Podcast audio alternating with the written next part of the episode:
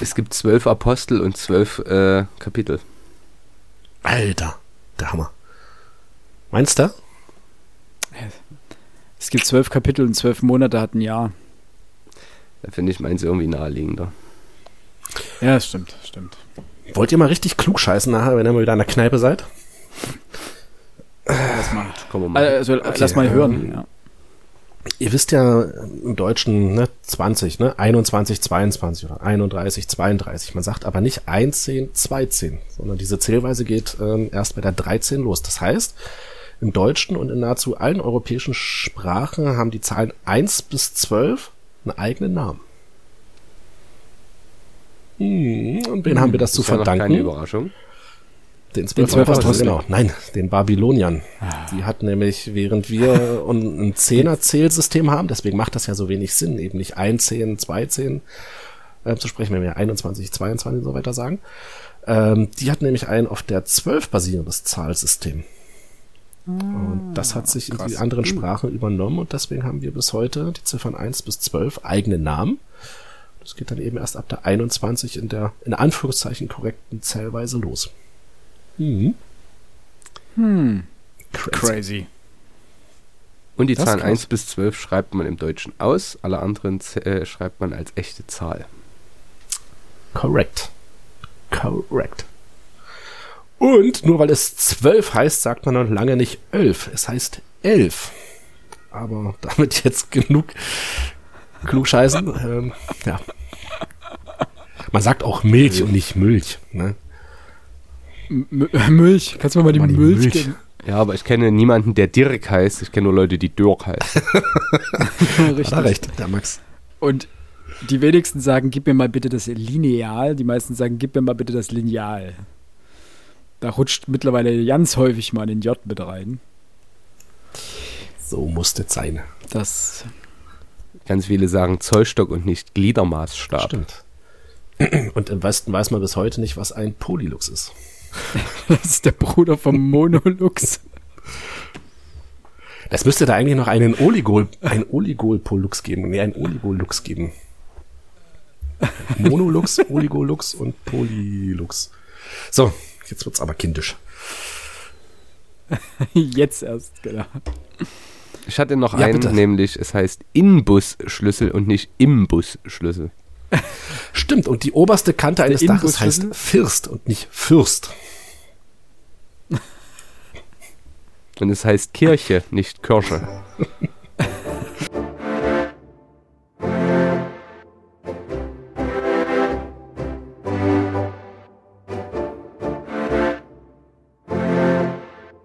Nun denn, jetzt lass mal starten. Herzlich willkommen zu Freundlich Spitz, Freunde der Sonne.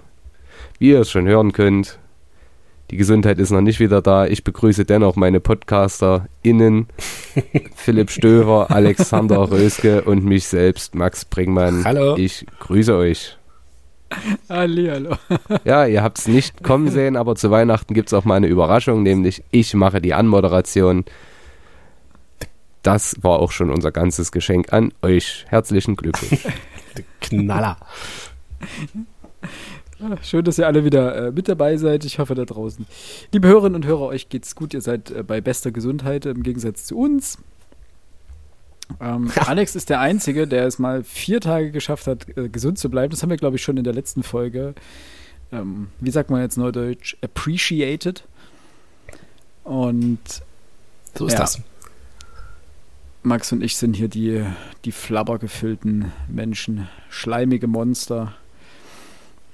Wobei Max, glaube ich, noch derjenige ist, den es am, schlimmer, am schlimmsten erwischt hat. Max hat die Nase vorn. Nichtsdestotrotz. Ja, aber bis Weihnachten werden wir alle wieder fit. Klar, klar. Wir begrüßen euch zur neuen Buchbesprechung ähm, diesen Monat. Es wird leider nicht ganz weihnachtlich, denn äh, wir haben uns nicht. Hatten wir das letztes Jahr, den magischen Adventskalender? Wie hieß denn das Buch? äh, Doch, hieß es, hieß es ja. nicht der magische Adventskalender? das gab's auch, das haben wir nicht im Podcast gelesen. Ah, das war vor zwei Jahren, da hatten wir es im Adventskalender drin. Das ist uns. richtig. Richtig, da hatte nur ich das gelesen und du hat, wir hatten kurz drüber gesprochen dann, ja. Das kann sein, ja. Stimmt. Wir haben nämlich, bevor ähm, wir zu unserem eigentlichen Buch heute kommen, ähm, noch zwei, drei Sachen. Wir haben festgestellt, Robert Seethaler veröffentlicht ein neues Yeah. Buch nächstes Jahr. am 26.04.23. Das Café ohne Namen. Und Max hat schon den ersten Satz auf der Rückseite gelesen und gesagt, so ein Mhm. gutes Buch. Möchtest du ihn nochmal zum Besten geben, Max? Dann ich kann mich noch an Äh, den Anfang erinnern. wenn ich es noch offen habe, dann ja, ja, kann ich.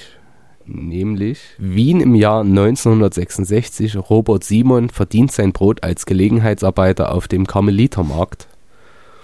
Und viel mehr brauche ich bei einem Robert Seethaler Buch gar nicht, als äh, dieses Setting. Da ist schon alles drin, was ich eigentlich nur hören möchte. Das hat so Trafikanten-Vibes. genau. Vibes.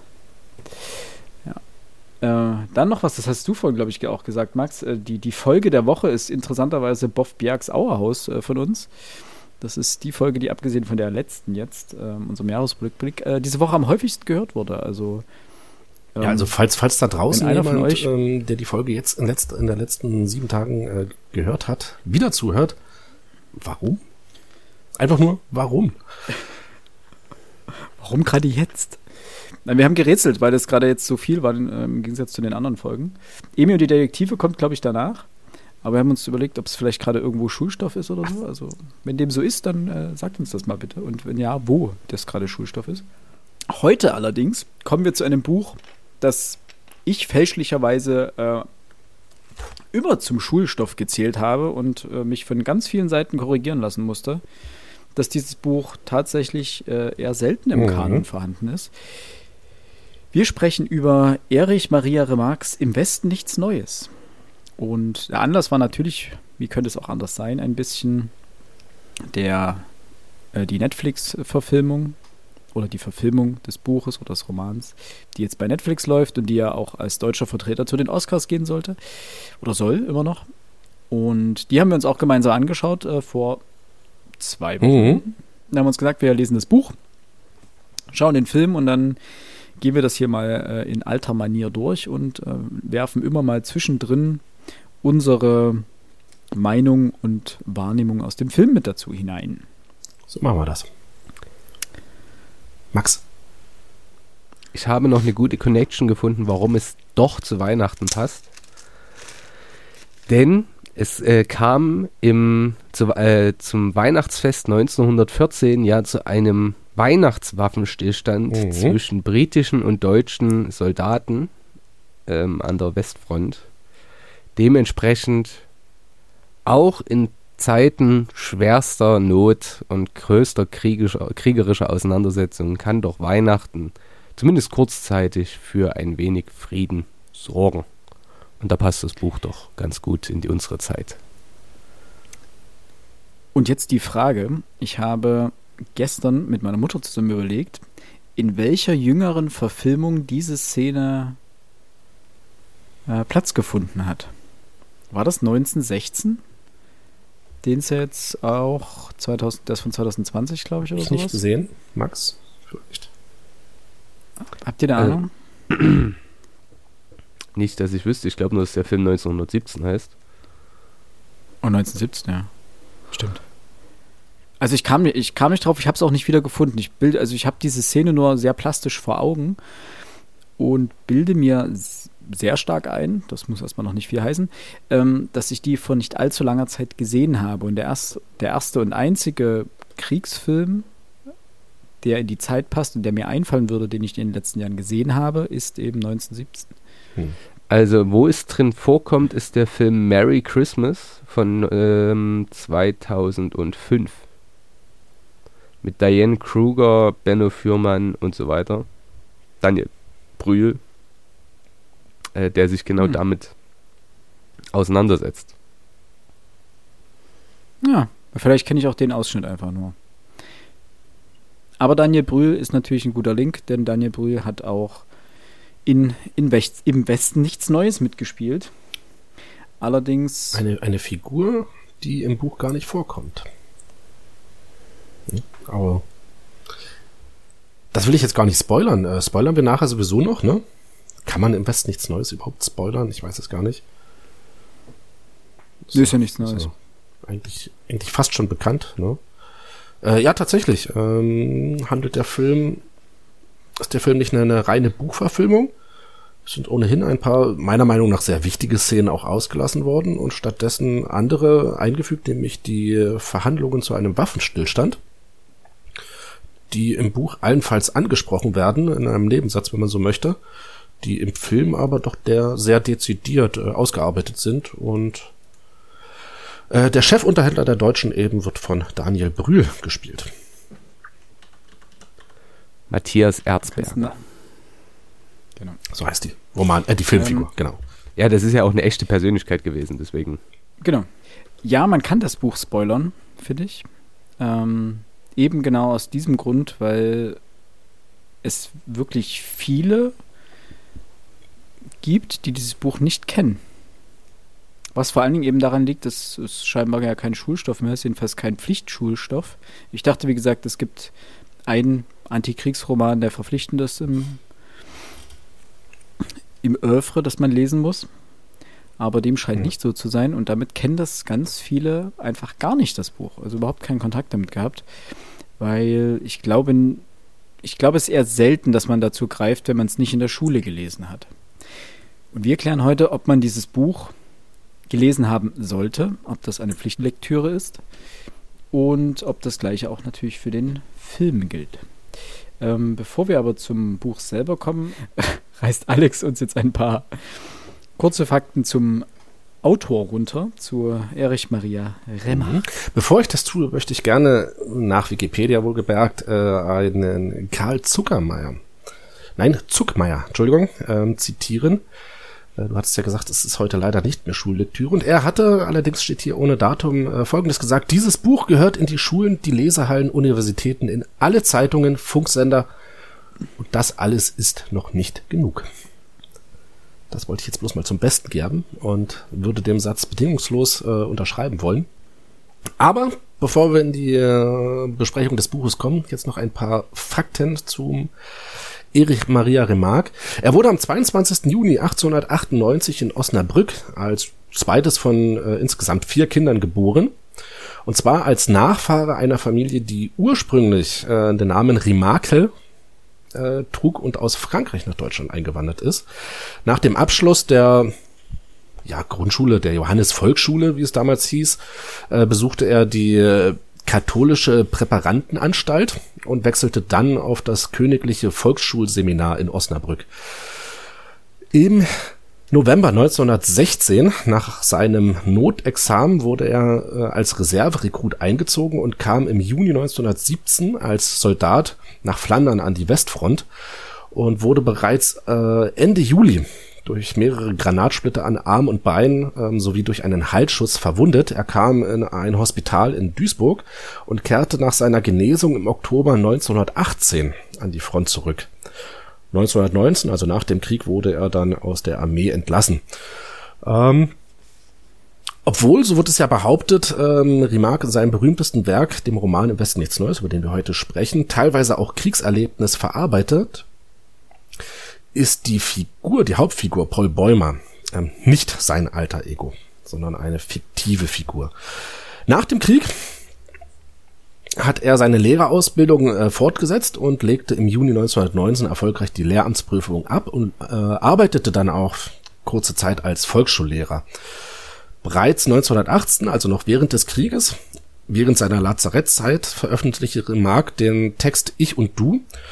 Und dieser Text wurde, wie auch sein 1920 erstmals erschienener Roman der Traum, die Traumbude, Entschuldigung, die Traumbude ähm, der Zeitschrift Die Schönheit veröffentlicht.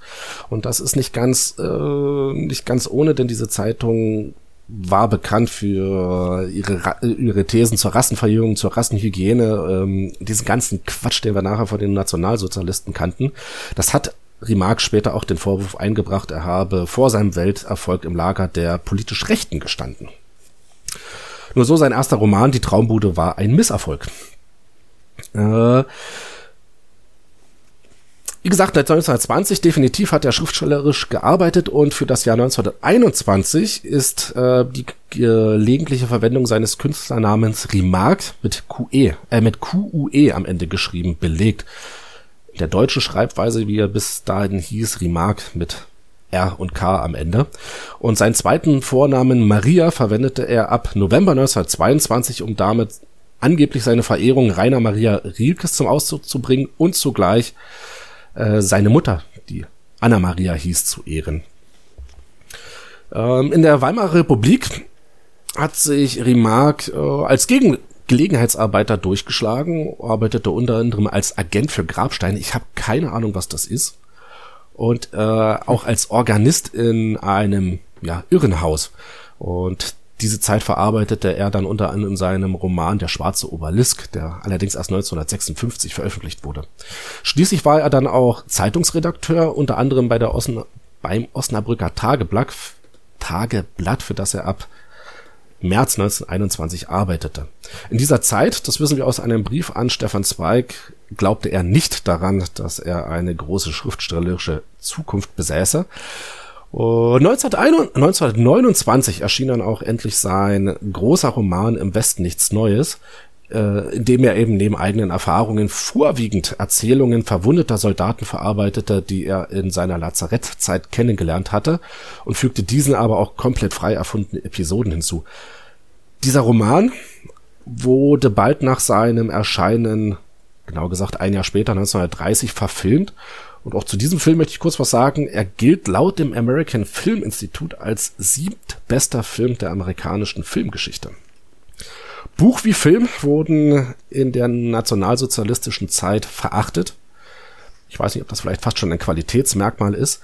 Und mehr möchte ich gar nicht sagen, nur, dass er dann 1970 im September an einem Herz-Kreislauf-Leiden erlag.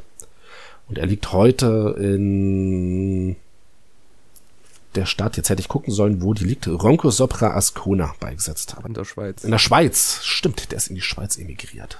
Die Episode habe ich ausgelassen. Ascona ist in der Schweiz. Ascona, gut.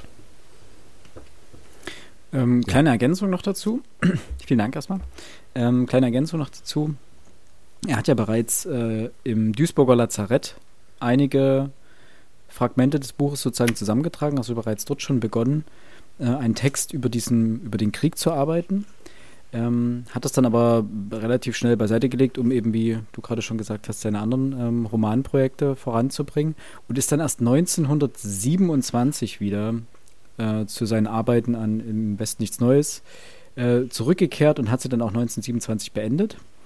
Und die erste Version von Im Westen nichts Neues erschien von, vom 10. November bis zum 9. Dezember 1928 als Vorabdruck in der Berliner Vossischen Zeitung. Also bevor, das war ja nicht ganz unüblich, aber bevor es sozusagen Ende Januar 29 im Propylen Verlag in Berlin erschienen ist, als gebundenes Buch, erschien es sozusagen als ähm, Teilprojekt in einer Zeitung. Noch etwas ganz kurz, bevor wir jetzt zu den Kurzeinschätzungen kommen, zu den Ausgaben, die wir haben. Alex hat noch eine Ausgabe aus dem Jahr 2001. Mhm. Meine Schulausgabe ist aus dem Jahr 2002. Und jetzt anlässlich des, wie viel, des 100. Jahrestages des Kriegsbeginns 1914 ähm, erscheint im Kiepmauer und Witsch Verlag oder erschien im Kiepmauer und Witsch Verlag ähm, eine Neuausgabe von Im Westen nichts Neues. Finde ich, ist eine sehr schöne Ausgabe geworden. Und die enthält sozusagen die Urfassung des, äh, des Abdrucks ähm, des Romans. Und das hat mehrere Gründe. Das äh, liegt vor allen Dingen daran, dass diese Version die ist, die, die letzte Version, die vom Autor selbst ähm, autorisiert wurde. Das heißt, viele Nachkriegsausgaben, die also ab den 1959er Aus äh, Jahren erschienen sind, äh, enthalten Passagen, die nicht eindeutig ähm, Remarque zuzuschreiben sind. Ähm, also wo man das nicht überprüfen kann. Es können trotzdem seine sein, aber sie sind nicht mehr vom Autor autorisiert. Und dementsprechend hat man sich dafür entschieden, hier diese Urversion abzudrucken. Allerdings ähm, natürlich diverser Schreibfehler korrigiert. Ähm, alte Schreibweisen und alte Begriffe hat man natürlich drin gelassen. Und das steht auch alles nochmal sozusagen im sehr umfangreichen Anhang und Nachwort. Und mal abgesehen von den einzelnen Ausgaben, die hier nochmal im Nachwort aufgezählt sind, also welche es gibt und was sie sozusagen auszeichnet, gibt es auch noch einen Aufsatz, äh, der mit angefügt ist von Thomas F. Schneider. Wir passen nicht mehr in die Welt hinein. Äh, zur Entstehung und Publikation von Erich Maria Remarques im Westen nichts Neues. Ähm, das muss ich sagen, macht diese Ausgabe, rundet diese Ausgabe sehr gut ab. Und es hat noch eine Besonderheit mit Alex Ausgabe. ja. Ich weiß nicht, ob du dir erzählen wirst, es ist sehr geschichtsträchtig. Sehr geschichtsträchtig, ja. Ich, Und zwar der Tag, an dem ich das Buch gekauft habe. Äh, wie gesagt, es ist die fünfte Auflage von, 19, äh, von 2001 und ich habe das Buch 2001 gekauft und zwar am 11. September. Und sollte die Uhrzeit stimmen hier auf dem Kassenbon, den habe ich nämlich noch drinnen drinne liegen. Den hab ich ich habe den vermutlich damals reingelegt, ähm, nach dem Motto, irgendwann werde ich den mal wiederfinden und dann halte ich hier ein, ein Geschichtsdokument in den Händen. Und wenn die Uhrzeit auf dem Kassenbon stimmt, habe ich das Buch neun Minuten vor dem Einschlag des ersten Flugzeugs, beziehungsweise des Flugzeugs in den ersten Turm, bezahlt. Und das haut so ein bisschen meine, meine ganzen Erinnerungen an den 11. September durcheinander. Äh, ich habe das in das Buch in Lübbenau in der Buchhandlung geholt. Neun Minuten vor dem Einschlag des ersten Flugzeugs. Ich brauchte von dort, schätze ich, weiß nicht, 15 bis 20 Minuten, um nach Hause zu kommen. Um, neun Minuten vor dem ersten Einschlag, 26 Minuten vor dem zweiten Einschlag. Und das muss ich jetzt betonen, weil ich war immer der Meinung, ich habe den Fernseher eingeschaltet äh, habe eine Weile, keine Ahnung, Dragon Ball geguckt und weil ich die Folge kannte, habe ich umgeschaltet und bin dort auf RTL gelandet und hat es noch zwei, drei Minuten gedauert und ich habe mehr oder weniger live den Einschlag des zweiten Flugzeugs gesehen. Und wenn die Uhrzeit jetzt stimmt, bin ich also nach Hause gefahren, habe den Rucksack in die Ecke geschmissen, keine Hausaufgaben gemacht, sondern gleich den Fernseher eingeschaltet. Das würde zumindest erklären, warum es bei mir nichts aus der äh, Hirnchirurgie-Karriere ähm, geworden ist. Am Ende musste ich dann doch Geschichte studieren. Aber ja, irgendwie so ein bisschen beschämt nach Hause kommen, Fernseher einschalten, Dragon Ball. Aber was soll's? Kann ich, kann ich nix, kann ich nix machen. Aber ja, das, das verrät dieser kleine Zettel und ich werde den auch ins Buch zurückstecken und mal gucken, vielleicht vergesse ich ihn auch wieder. Und dann wirst du dich nochmal wieder dann in 20 Jahren wieder entdecken, genau. In jedem Fall auch für dich ein Tag mit Impact. Definitiv. Wow. Interessanterweise, ja, kaufst du den Roman im Westen nichts Neues, wo gewissermaßen im Westen gerade eine Zäsur der jüngeren Geschichte stattfindet. Ja. Tja. So ist das. Ich war auf dem Rückweg von der Klassenfahrt, weiß ich noch, und irgendjemand hatte so ein kleines Taschenradio dabei und hat das damit dort die Nachrichten angemacht und da kam das gerade. Ja, damals gab es noch keine Handys. Ist das noch Volksempfänger? damals gab es noch keine Handys, ne, keine Smartphones mit unbegrenzten Datenvolumen. Da. Es gab kein, es gab Daten, kein, es gab kein Datenvolumen. MMS war das höchste der Gefühle. Genau. Okay. Gut. Kommen wir aber zu unseren Kurzeinschätzungen, beziehungsweise zu euren Kurzeinschätzungen. Ähm, ich würde die sonorste Stimme von uns als äh, erstes bitten, damit du dann weiter deine Stimme schonen kannst, äh, Max.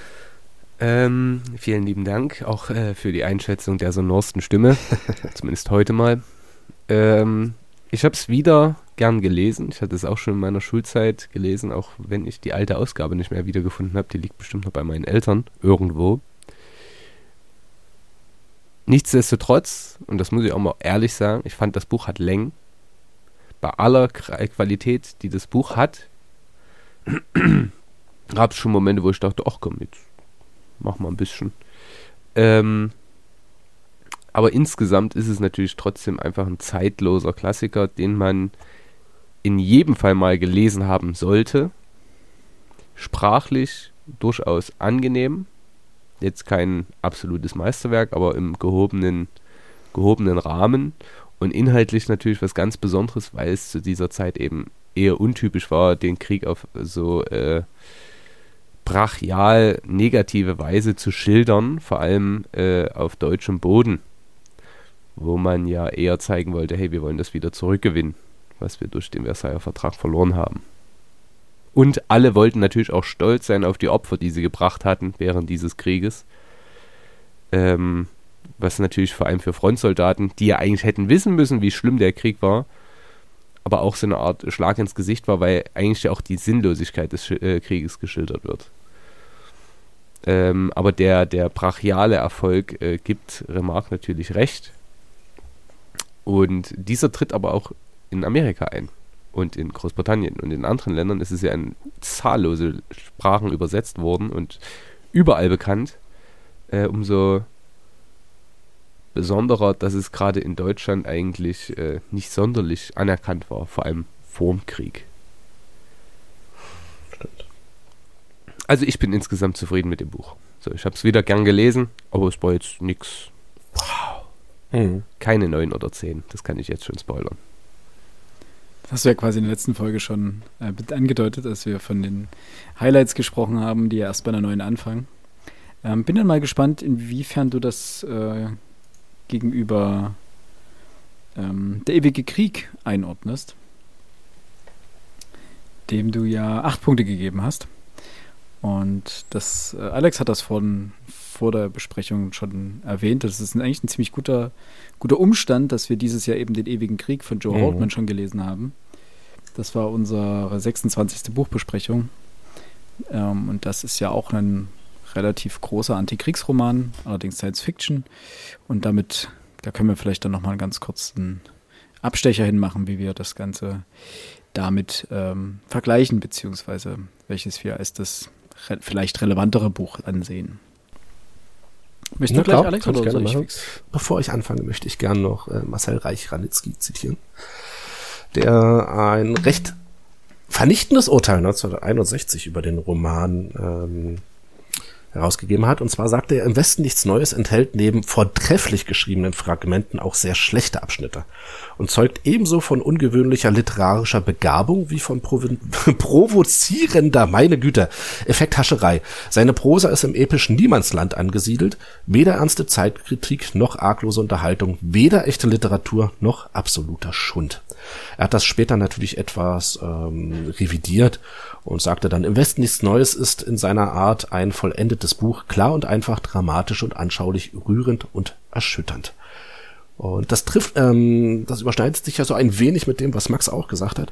Das Buch ist literarisch rein von seiner Schreibweise natürlich jetzt nicht der große Wurf. Also Max hatte gesagt, es hat Längen. Ich muss auch sagen, es ist in, in manchen Teilen ja, langweilig will ich gar nicht sagen. Es ist bisschen aufdringlich geschrieben. Also es gab, so da hatte ich das Gefühl, Seiten, da beginnt jeder Satz mit ich, ich, ich, ich, ich, ich. Das ist halt auf die, auf die Dauer auch äh, etwas ermüdend äh, immer wieder zu lesen.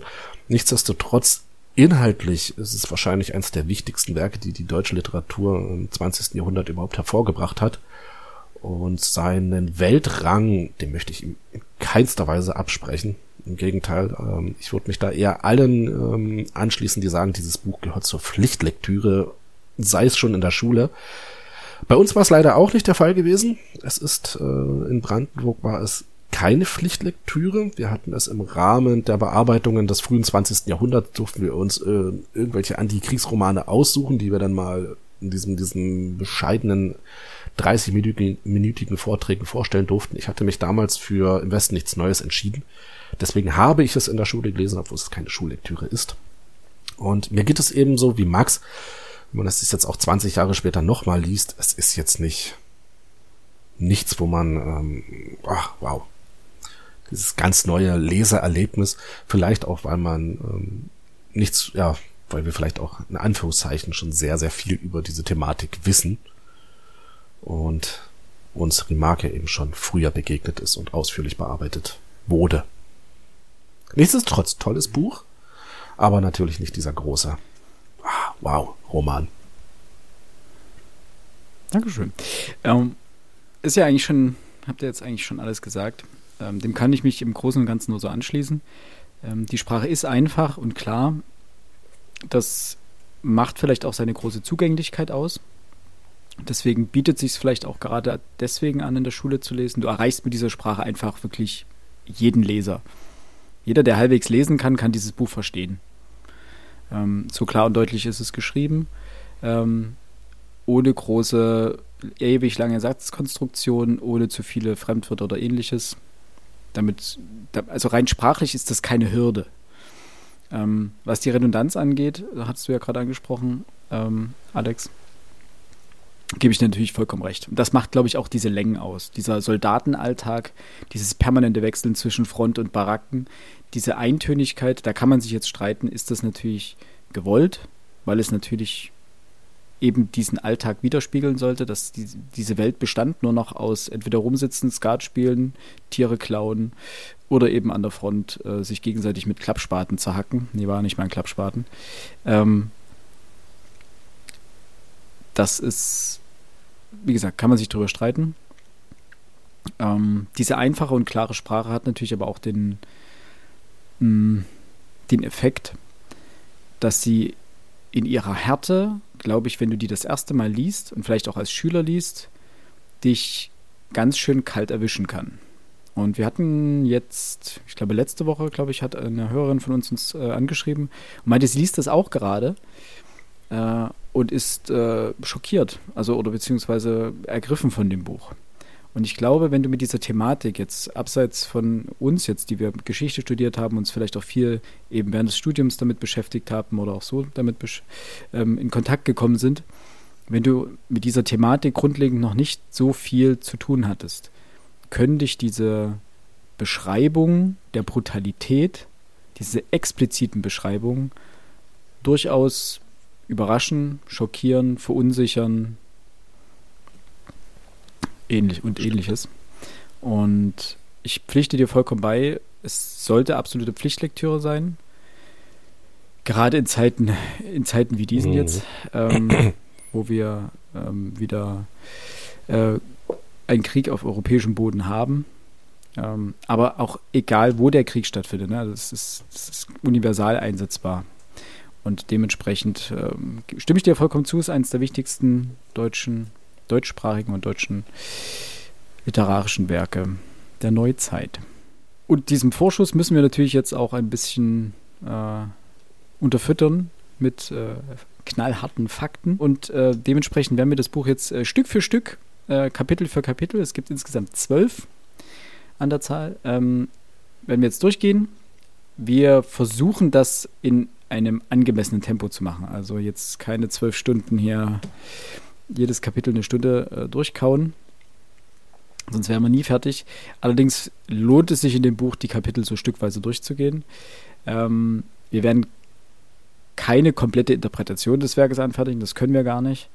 Ähm, aber werden über die einzelnen wichtigen Aspekte in den jeweiligen Kapiteln sprechen und was sie im Gesamtkontext des Buches äh, natürlich zu bedeuten haben und immer mal wieder auch auf den Film vielleicht zu sprechen kommen. Weil es gibt einige Abweichungen, einige Parallelen und dann am Ende unser Fazit ziehen. Dementsprechend, jeder, der das Buch noch nicht gelesen haben sollte ähm, und sich nicht spoilern lassen möchte, denn es gibt ein, zwei Spoiler, der möchte jetzt hier oder möge jetzt bitte hier Pause drücken, das Buch fix lesen. Es geht wirklich relativ äh, flott zu lesen. Also ich habe das, glaube ich, an zwei, drei Tagen de facto gelesen. Ähm, und es dann wieder wie immer, wieder wie groß, ganz, ganz klassisch, wie immer. Ich war 20 Seiten vor Schluss letzte Woche Hab's dann hingelegt, dachte mir, ja gut, die 20 Seiten, die machst du jetzt irgendwann mal abends. Und heute habe ich es zu Ende gelesen. Sehr gut. Wieder, es muss am Ende nochmal knapp werden. Das was war, dachte mir so, ja, immer dieser gleiche Gedanke, naja, so viel ist es ja nicht, machst du dann mal fix. Und dann habe ich mich heute nochmal ganz in Ruhe mittags, in meiner Mittagspause hingesetzt, habe es noch zu Ende gelesen, habe noch ein bisschen im Nachwort gelesen. Genau. Also wer sich nicht spoilern lassen möchte, hier Pause drücken, das Buch schnell lesen, dann wiederkommen und den Rest der Analyse hören und ansonsten begeistern lassen und das Buch danach kaufen und lesen. Genau, wir beginnen mit dem ersten Kapitel. Ähm, in diesem werden wir eine Essensausgabe erleben, bei der nur noch 80 von 150 Mann da sind, obwohl für 150 Mann gekocht wurde. Und dann haben wir die Überzeugung des Lehrers, dass seine Schüler sich bitte freiwillig melden mögen. Äh, es werden uns die Personen vorgestellt, und äh, der Krankenbesuch bei einem getroffenen Kameraden und der damit einhergehende Umgang mit dessen Schuhen. Um es mal kurz so auf den Punkt zu bringen. Für mich ganz wichtig der erste Satz, nämlich wir liegen neun Kilometer hinter der Front. Äh, auch so ein Satz, der sich so ein bisschen einprägt. nämlich hier schon die Fronterfahrung und dieser quasi die, die, die ähm, Polarität, nämlich einmal Front und die Entfernung, wenn man eben gerade nicht da ist, die hier gegeneinander gestellt werden und das Wissen, es wird bald wieder dahin gehen. Äh, das fand ich ganz, ganz interessant, deswegen habe ich das direkt mit äh, für mich markiert. Das, das Spannende an dem Punkt ja. ist, Achso, Entschuldigung. Mach, mach erst das, mal. Kurz auf die, auf die Front. Ähm, das Interessante an dem Punkt ist, ich weiß, kann ich mich noch daran erinnern, als wir das in der Schule damals äh, behandelt haben, ähm, war das für mich so ein bisschen eine, so ein Klickmoment oder eine Offenbarung letztendlich. Ich dachte bis dato immer im Ersten Weltkrieg, sie lagen permanent an der Front in ihren Schützengräben. Da waren sie. Bis sie tot waren oder verlegt wurden. Und das Buch und dieser erste Abschnitt zeigt auch ganz deutlich, dass die Soldaten in relativ hoher Regelmäßigkeit von der Front abgezogen wurden, ins Hinterland äh, verbracht wurden, dort aufmunitioniert haben, Rationen bekommen haben, Verlust, äh, Verletzte äh, wurden versorgt und die Truppe wurde wieder aufgefüllt mit neuen Reservisten oder neuen Freiwilligen, Freiwilligen in Anführungsstrichen. Ähm, und dann ging es später wieder an die Front oder an einen anderen Abschnitt. Ähm, und das war für mich so ein ähm, zum sehr erhellender Moment über den Verlauf des Ersten Weltkriegs, beziehungsweise über die Umstände im Ersten Weltkrieg generell. Ähm, mittlerweile weiß man natürlich, dass das so funktionieren muss, weil du kannst niemanden über sieben Jahre permanent an dem gleichen Frontabschnitt liegen lassen. Ähm, da ist dann einfach ganz schnell Schicht im Schacht, auch was Kräfte angeht etc. Fand ich noch einen ganz äh, interessanten Punkt. Bemerkenswert für mich, und das ist eine der zentralen Erkenntnisse dieses Buches, ist dieser Rekrutierungsmoment innerhalb der Schule, ähm, dass der Lehrer quasi Druck auf die Schülerinnen oder nee, ich muss nicht mehr gendern hier äh, auf die Schüler ausübt, dass sie sich bitte alle freiwillig melden mögen. Also ich glaube ja auch ein bisschen im Hintergedanken, wenn die gehen, muss ich nicht. Was sich ja dann am Ende doch noch ein bisschen ändert. Ähm, und die machen das tatsächlich, weil am Ende auch keiner als äh, Weichei dastehen möchte und alle melden sich freudestrahlend freiwillig zum Krieg. Ähm, das, und vor allem alle sind sich nicht mehr bewusst, ähm, was so ein Krieg bedeutet. Und das hat äh, Stefan Zweig mal ganz toll zusammengefasst. Der meinte, ähm, die Generation, die noch den, den letzten Krieg miterlebt hatte, ja, für ihn ist als Österreicher ist es ja sogar noch ein Stückchen länger her, der 1866er Krieg zwischen Preußen und ähm, Österreich. Aber selbst der deutsch-französische Krieg, der ist eben schon über 43 Jahre oder erst 43 Jahre her, als der Erste Weltkrieg beginnt. Das heißt, da liegt eine ganze Generation dazwischen und damals fast zwei Generationen, kann man fast sagen. Ähm, das heißt, die Großväter erzählen noch romantisch vom Krieg, wie schön das war. Vor allem, die deutschen Großväter, denn die hatten den Krieg ja gewonnen. Ähm, und die Jungen hören diese Geschichten in einer Phase absoluten Wohlstands, das muss man auch sagen, das gilt ja als die goldene Zeit äh, des Kaiserreichs bis 1914. Ähm, und die, diese Unwissenheit, wie Krieg wirklich ist und vor allem, wie sich der Krieg geändert hat. Es ist eben nicht mehr so, wir treffen uns immer vormittags zum Kämpfen haben uns kurz die Mütze ein und abends sind wir wieder zu Hause quasi. Das dauert mal ein halbes Jahr und dann ist wieder gut, sondern es eskaliert ja in einen, einen Stellungskrieg, der keinen Zentimeter vor noch zurückgeht, grundsätzlich. Ähm, Gerade das ist, glaube ich, das, was, was so beeindruckend ist, weswegen vielleicht auch manchmal Geschichtsunterricht gar nicht so schlecht ist. Ja, vor allen Dingen der Punkt, wie sich der Krieg verändert hat, ist halt sehr relevant. Ne? Die Großväter, die noch vom Krieg erzählen, zählen, erzählen von berittenen Einheiten, von übertrieben gesagt Musketenschützen. Ähm, und in dem Krieg haben wir zum ersten Mal Panzer, wir haben Gas, wir haben Flammenwerfer, wir haben Granaten, vor allem Handgranaten aller möglicher Form, Schrapnelle, Mörser, ähm, also Flugzeuge, großflächige Artillerie, Zeppeline. Flugzeuge, Zeppeline, ähm, also das ist eine ganz, das ist eine komplett andere Welt der Kriegsführung mit furchtbaren neuen Schrecken auch. Aber für die Soldaten, sowohl psychisch als auch physisch natürlich. Und äh, das kommt auch in dem Buch ja sehr deutlich mit rüber. Aber auch diese absolute Kriegslust, die es ja zu Beginn des Ersten Weltkriegs gab. Und nicht nur auf deutscher Seite, muss man dazu sagen. Es war ja europaweit, oh. War die Kriegslust ja einfach da. Nachzulesen übrigens bei Christopher Clark, Die Schlafwandler. Das wollte ich gerade sagen. Sehr gut. Hast du es schon gelesen? Äh, nur an, angefangen, aber das musste ich, müsste ich demnächst einmal wieder ganz noch schaffen. Den großen Krieg äh, von Münkler kann man da auch empfehlen. Genau. Und die Schlafladenwandler ist ja quasi der Weg in den Ersten Weltkrieg. Das heißt, glaube ich, sogar der, ist, glaube ich, sogar der Untertitel. Ähm, Habe ich jetzt als äh, Hörbuch für meine Mutter organisiert, ähm, die sich das explizit gewünscht hat. Darin ist auf jeden Fall sehr schön beschrieben, wie Europa, es heißt ja auch gerne mal, wie Europa in den Krieg taumelte. Wie Europa in den Ersten Weltkrieg zog, ist der Untertitel. Ah, so, danke. Ähm, hm. Ja, auch ein tolles Cover. Es gab ja dann auch diese, es gibt, oder gibt ja auch diese Bilder von den Eisenbahnwaggons, die voller jubelnder Soldaten waren auf allen Seiten und die ganzen Waggons vollgeschmiert mit Sprüchen.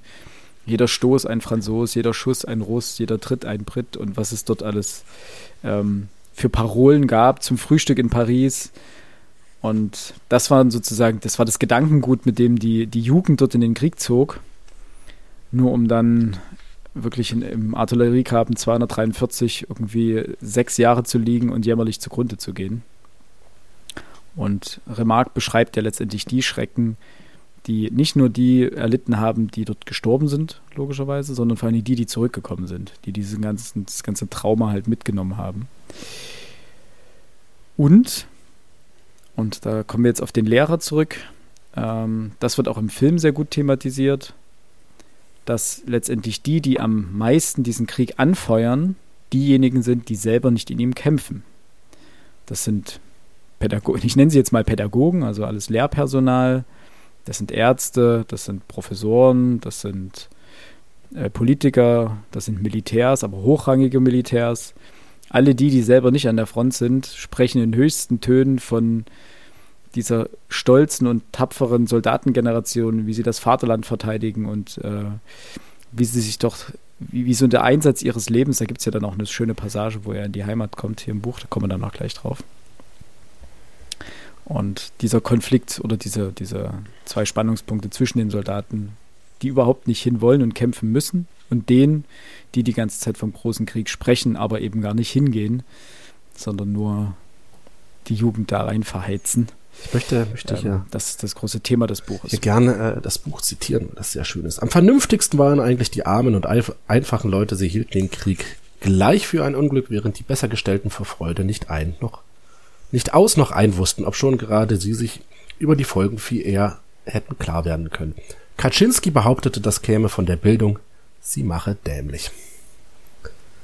Das ist ein äh, ähm, sehr, sehr schöner, sehr, sehr schöner Satz. Letzterer. Ja, Max stimmig dazu ist auch, ähm, viele deutsche junge Künstler, äh, vor allem die Expressionisten gehörten da dazu, waren durchaus äh, sehr überzeugt vom Krieg und auch äh, sind begeistert in diesen Krieg gezogen, äh, um quasi auch eine Art Sinnhaftigkeit wieder im Leben zu finden.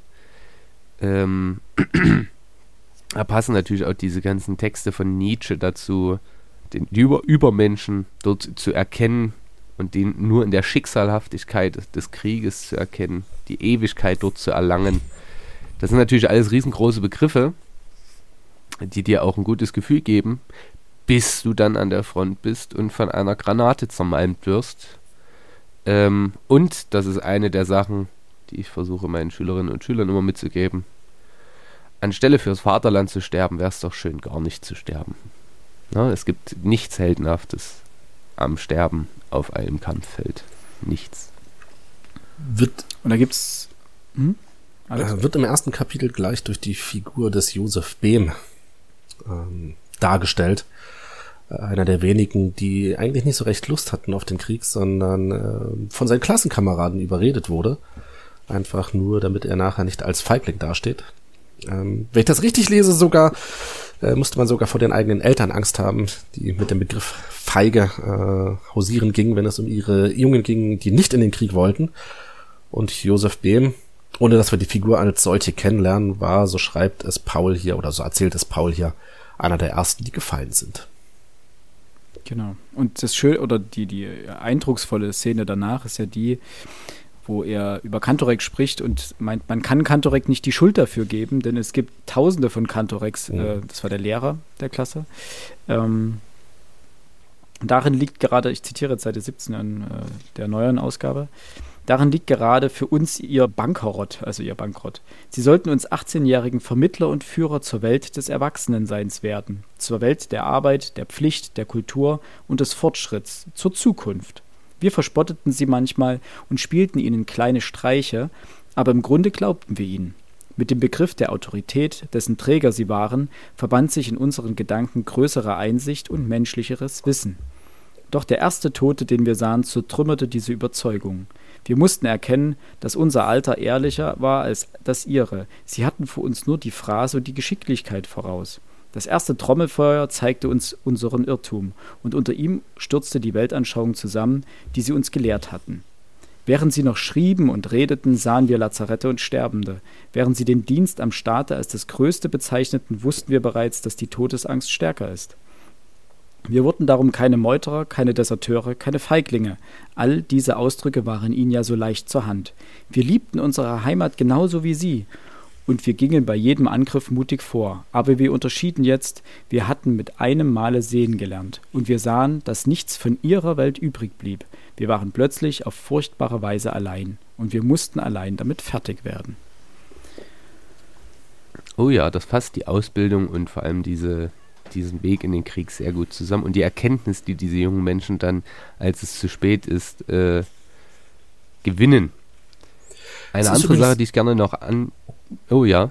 Ich wollte genau zu der Aussage noch kurz was sagen. Es ist übrigens sehr interessant, dass Remarque das gleich ins erste Kapitel schreibt. Ne? Also der Leser mhm. liest nicht den Roman und bildet sich das selbst als Meinung, sondern wir wissen jetzt, dass die Figur, die hier erzählt, eigentlich genau aus dieser ja, zertrümmerten Überzeugung, wenn ich das mal so ausdrücken darf, ähm, seine Geschichte erzählt. Ein, ein sehr mhm. starkes Mittel von, von Remarque. Es hat auch was Filmisches, ähm, wir haben im Film ja gerne mal den Kniff, dass man am Anfang schon das Ende mhm. zeigt, in ganz oder ein Stück vor dem Ende äh, zeigt und dann sozusagen ganz an den Anfang der Geschichte springt und die Ausbildung zeigt etc. Ähm, und das ist hier sehr ähnlich. Wir springen ja mitten ins Geschehen. Er ist ja schon quasi ein Kriegsveteran mhm. hier am mhm. Anfang. Ähm, und dann wird in einzelnen Rückblenden wird seine Ausbildung geschildert und ähnliches. Es hat etwas sehr Cineastisches an sich, ähm, diese Methode. Und im Gegensatz zum ewigen Krieg, da beginnen wir ja äh, ein bisschen anders, nämlich erstmal mit der Ausbildung und dem ganzen Pipapo. So, aber magst du. Genau, was ich noch im Kapitel anbringen wollte, wir müssen nämlich auch alle zwölf besprechen, deswegen drücke ich ein bisschen aufs Gas. Alles gut. Ähm, ist die Szene, als man Kemmerich besucht im, äh, im Lazarett, der schwerst verwundet dort liegt und sich quält und eigentlich allen bewusst ist, dass er bald äh, sterben wird. Und da gibt es aus meiner Sicht zwei großartige oder schlimme Erkenntnisse. Zum einen, äh, eigentlich weigert sich der Sanitäter Kämmerich Morphium zu geben, um dessen wirklich äh, schlimmsten Schmerzen zu, zu lindern, aber mit Zigaretten lässt er sich bestechen das ist schon sehr beeindruckend im Sinne von, es wird etwas anderes zur Währung. Mhm. Nämlich Zigaretten, Essensrationen und ähnliches und Kontakte oder Quid pro Quo-Situationen. Und B, und das finde ich fast noch interessanter, Müller, ein anderer Kamerad, äh, hat mit Kemmerich bereits offensichtlich abgeschlossen und ist nur noch scharf auf dessen Stiefel. Denn die sind so schön und die würden ihm so gut passen. Und die braucht er jetzt eh nicht mehr. Ein Bein ist er eh schon ab. Was soll das also? Äh, aber natürlich wollen sie dem Kemmerich äh, nicht alle Hoffnung nehmen und ihm jetzt schon die Schuhe abnehmen, weil äh, das natürlich jetzt nicht den allerbesten Eindruck macht, wenn jemand gerade auf dem Sterbebett liegt und sie ihm ja trotzdem noch Hoffnung zusprechen, auch wenn sie wissen, dass es Quatsch ist. Aber schon alleine, wie, wie Müller dann, dann sagt, sie würden mir tadellos passen. In diesen Can laufe ich mir Blasen über Blau Blasen. Glaubst du, dass er durchhält bis morgen nach dem Dienst? Wenn er nachts abgeht, haben wir die Stiefel gesehen. Also dann sind sie weg. Äh, und, und dieses, diese Gefühllosigkeit während dieses Krieges, der einfach die einfach entsteht, wenn man so viel Leid schon gesehen hat und wirklich die, die Praktikabilität nur noch betrachtet, das ist äh, beeindruckend. Ja, das ist ja purer Pragmatismus. Es sagt Paul ja selber auch. Und Enthumanisierung. Ähm, ja. Ja, Entmenschlichung. Ja, Entmenschlichung, genau. Sind auch. Das sagt Paul ja selber. Es geht nicht darum, dass sie ähm, dem Sterbenden dort äh, jetzt also dass sie eine Leiche flattern wollen. Darum geht es gar nicht. Oder dass sie diesen Menschen weniger schätzen als ihren Kameraden, sondern einfach der pure Pragmatismus. Sie wissen ersterben. Es weiß jeder, weil sie einfach schon so viele haben sterben sehen an genau diesen Verletzungen. Und dementsprechend, warum sollte sich irgendein Sanitäter diese schönen Schuhe unter den Nagel reißen, der dann damit nur im Lazarett rumhüpft, während die doch an der Front viel, in ihren Augen viel Besseres bewirken können.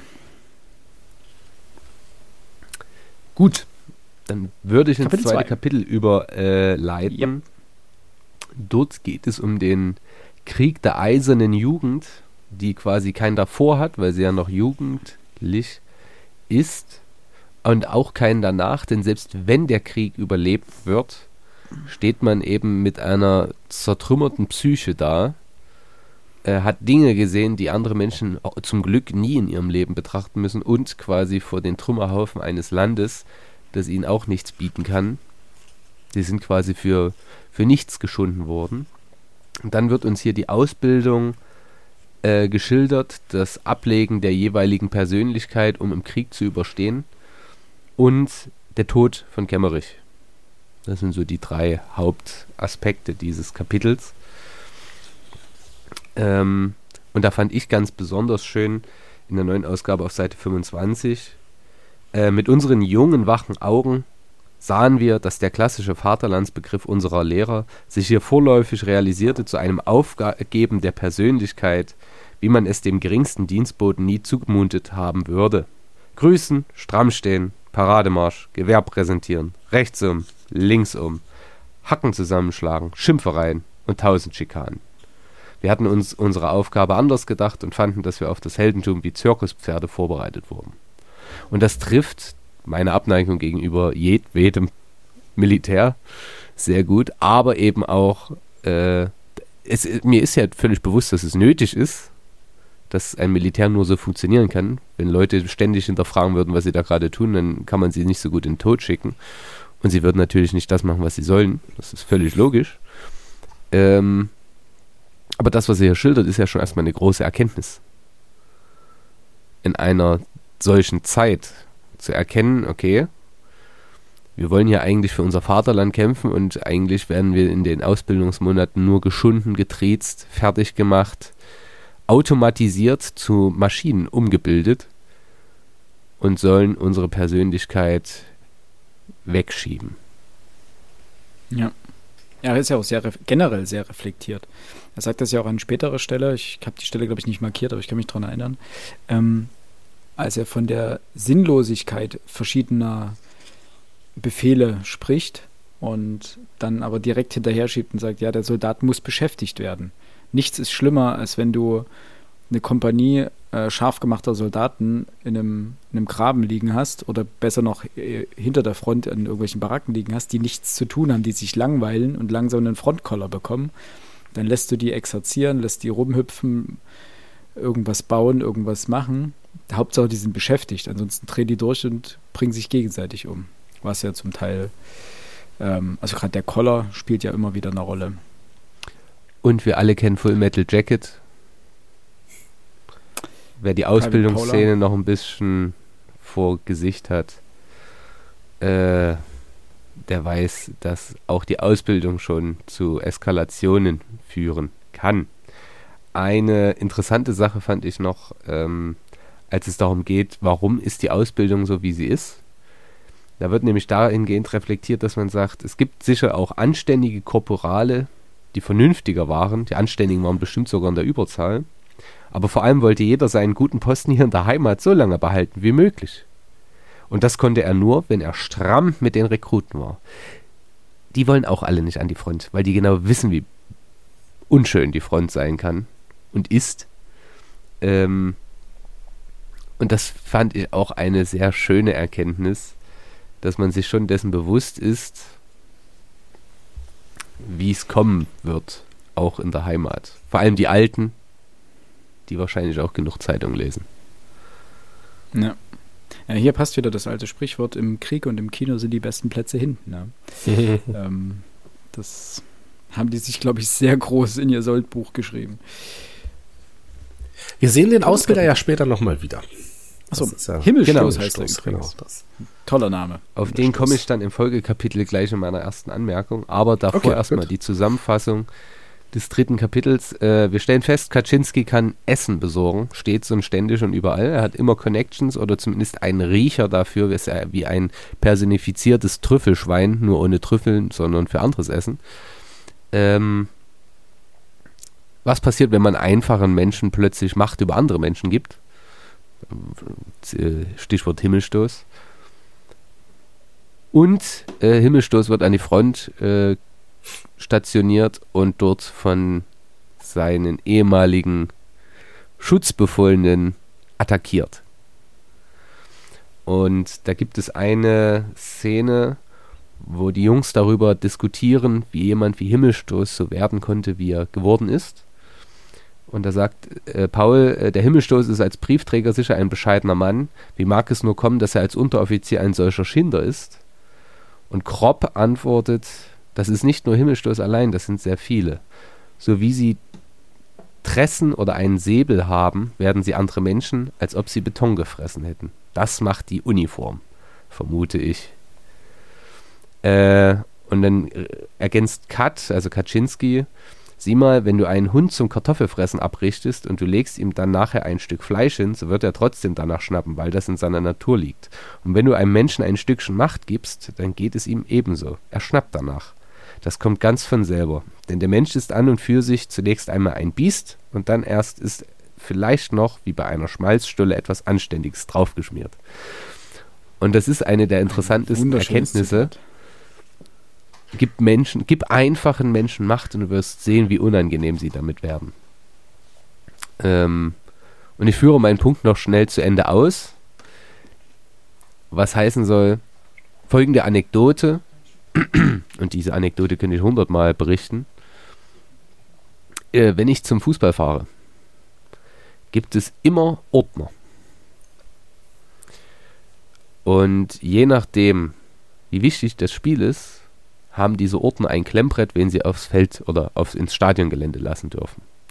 Und in vielen Fällen kommt es vor, dass äh, die Vereine nicht imstande sind zu sagen, hier, wir haben heute einen Schiedsrichter, wie immer, der müsste aufs Gelände. Und es kann schon sein, dass ich da mal dann dort stehe und sage, hier, ich möchte gerne aufs Gelände. Und eben jener Ordner dann meint, äh, nee, sie stehen da nicht drauf, sie müssten dann außerhalb parken. Hm. Und dann gibt es drei Optionen. Option A, ich habe einen guten Tag, dann sage ich, fragen Sie bitte nochmal nach. Ähm, ich warte jetzt so lange hier. Option B, ja gut, dann äh, fahre ich wieder nach Hause und dann machen Sie das Spiel alleine und äh, ich würde nur gerne Ihren Namen wissen, damit ich das dann weitergeben kann, warum das Spiel abgesagt werden musste. Und Option C, er lässt sich sofort überreden. Aber dass ich außerhalb parke, geht überhaupt nicht, denn ich möchte mein Auto ja gern wieder haben. Aber der Punkt ist, in dem Moment, wo diese Leute Macht haben, nämlich darüber zu entscheiden, wer gerade rein darf, da müssen die dann einmal zeigen, wer sie sind. Und äh, den Ausweis möchte ich sehen. Und dann gibt man denen das alles und dann, oh, äh, ja, dann kommen sie doch bitte rein. So, und diese, dieses, dieses Machtstreben geht mir manchmal so unfassbar auf den Sack. Den hat man einmal eine gelbe Weste angelegt Sie dürfen einmal am Wochenende kurz sich aufspielen und auf einmal drehen die durch. Und ich weiß, dass es auch nicht sympathisch ist, da direkt Druck zu machen, weil die ja auch nur ihren Job machen. Aber es ist nun mal nicht so häufig, dass jemand dort dann steht und sagt, er sei der Schiedsrichter und würde gerne dort rein. Ja, es, mhm. ist einfach albern. Wer weiß, vielleicht. Es ist die übliche Masche. Um zu irgendeinem F-Jugendspiel zu kommen. Das ist übrigens einer der Gründe, warum ich nie zum Militär gegangen bin. Äh, weil dein Ausbilder ja auch maximal äh, einen kleinen Schritt über dir steht. Aber wenn du Pech hast, gerätst du halt auch dort an jemanden, der dich einfach nur gerne ärgern möchte. Einen Schleifer. Und, ja, und das Problem ist aber, viele erdulden das im Wissen, irgendwann kann ich dort stehen und kann ich den jungen Menschen auf den Kranz gehen. Aber das war noch nie meine Herangehensweise zu sagen, ja, nur weil es bei mir beschissen war, muss es für die anderen jetzt auch blöd sein. Ich glaube, das ist einfach der völlig falsche Weg. Die richtige Erkenntnis müsste sein, ich weiß, wie beschissen es bei mir war, deswegen mache ich es jetzt für alle angenehmer. Aber manchmal steigt das den Menschen dann doch zu Kopf. Gut, genug meines Monologes, zurück an euch. Es gibt eine der besten Stellen hier im Buch, ähm, in Kapitel 3. Das war die, die ich letztens auch auf äh, Instagram in unsere Story gepackt habe. Ähm, wo ich gefragt habe, äh, ob jemand weiß schon, woher das Zitat stammt. Und alle unsere äh, Hörerinnen und Hörer, die das äh, gesehen haben, haben die richtige Antwort genannt. Ähm, nämlich auf Seite 41 bei uns. Kropp dagegen ist ein Denker. Er schlägt vor, eine Kriegserklärung solle eine Art Volksfest werden, mit Eintrittskarten und Musik wie bei Stiergefechten. Dann müssten in der Arena die Minister und Generäle der beiden Länder in Badehosen mit Knüppeln bewaffnet aufeinander losgehen. Wer übrig bliebe, dessen Land hätte gesiegt. Das wäre einfacher und besser als hier, wo die falschen Leute sich bekämpften. Der Vorschlag gefällt, dann gleitet das Gespräch auf den Kasernendrill über. Das ist eine hervorragende Einschätzung, wie man Konflikte, militärische Konflikte lösen sollte diejenigen, die sich ausdenken, dass es jetzt richtig ist, sich gegenseitig äh, militärisch auf die Mappe zu hauen, sollten sich äh, in Badehosen bekleidet mit Knüppeln, am besten noch in Schokopudding. Und dann können die sich gegenseitig schön die Rübe einschlagen. Und wer am Ende noch steht, der kann sagen, okay, ich habe gewonnen.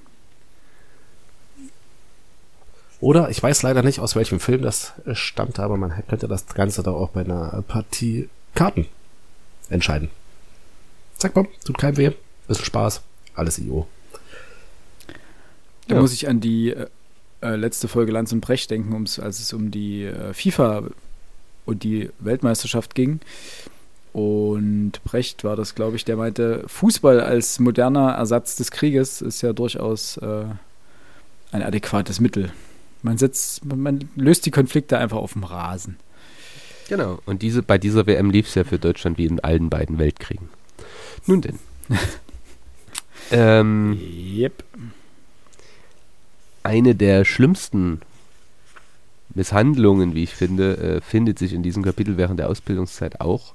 Nämlich das, was Tjaden mhm. widerfährt, der als, äh, ja, als Mensch mit Blasenschwäche lebt, wie das manchmal eben so sein kann, oder der eben äh, aus welchen Gründen auch immer teilweise nicht halten kann. Und er und ein anderer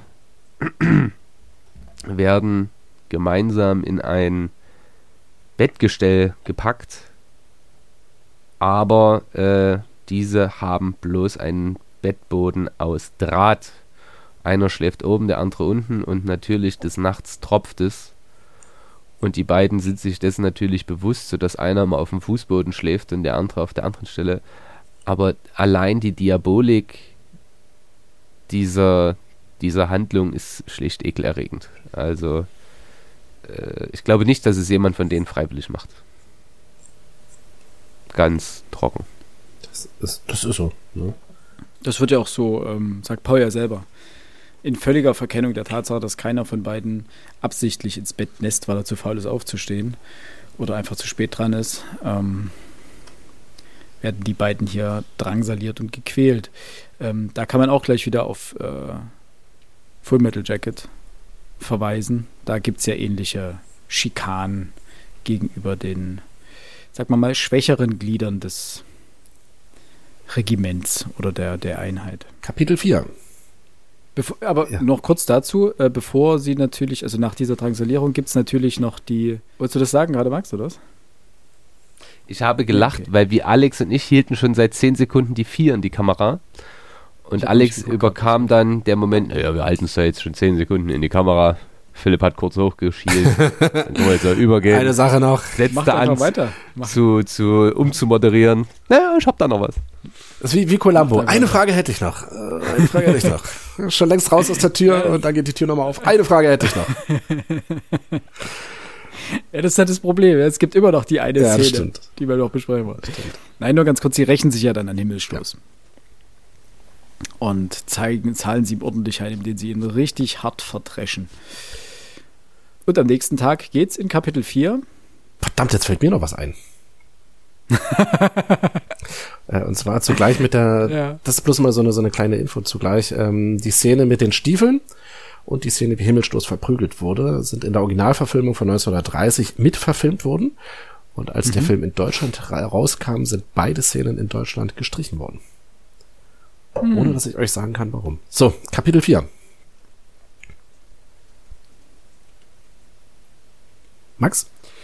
Ähm, hier gibt es beim Schanzen einen Angriff. Ähm, ein Friedhof wird als Schutz genutzt.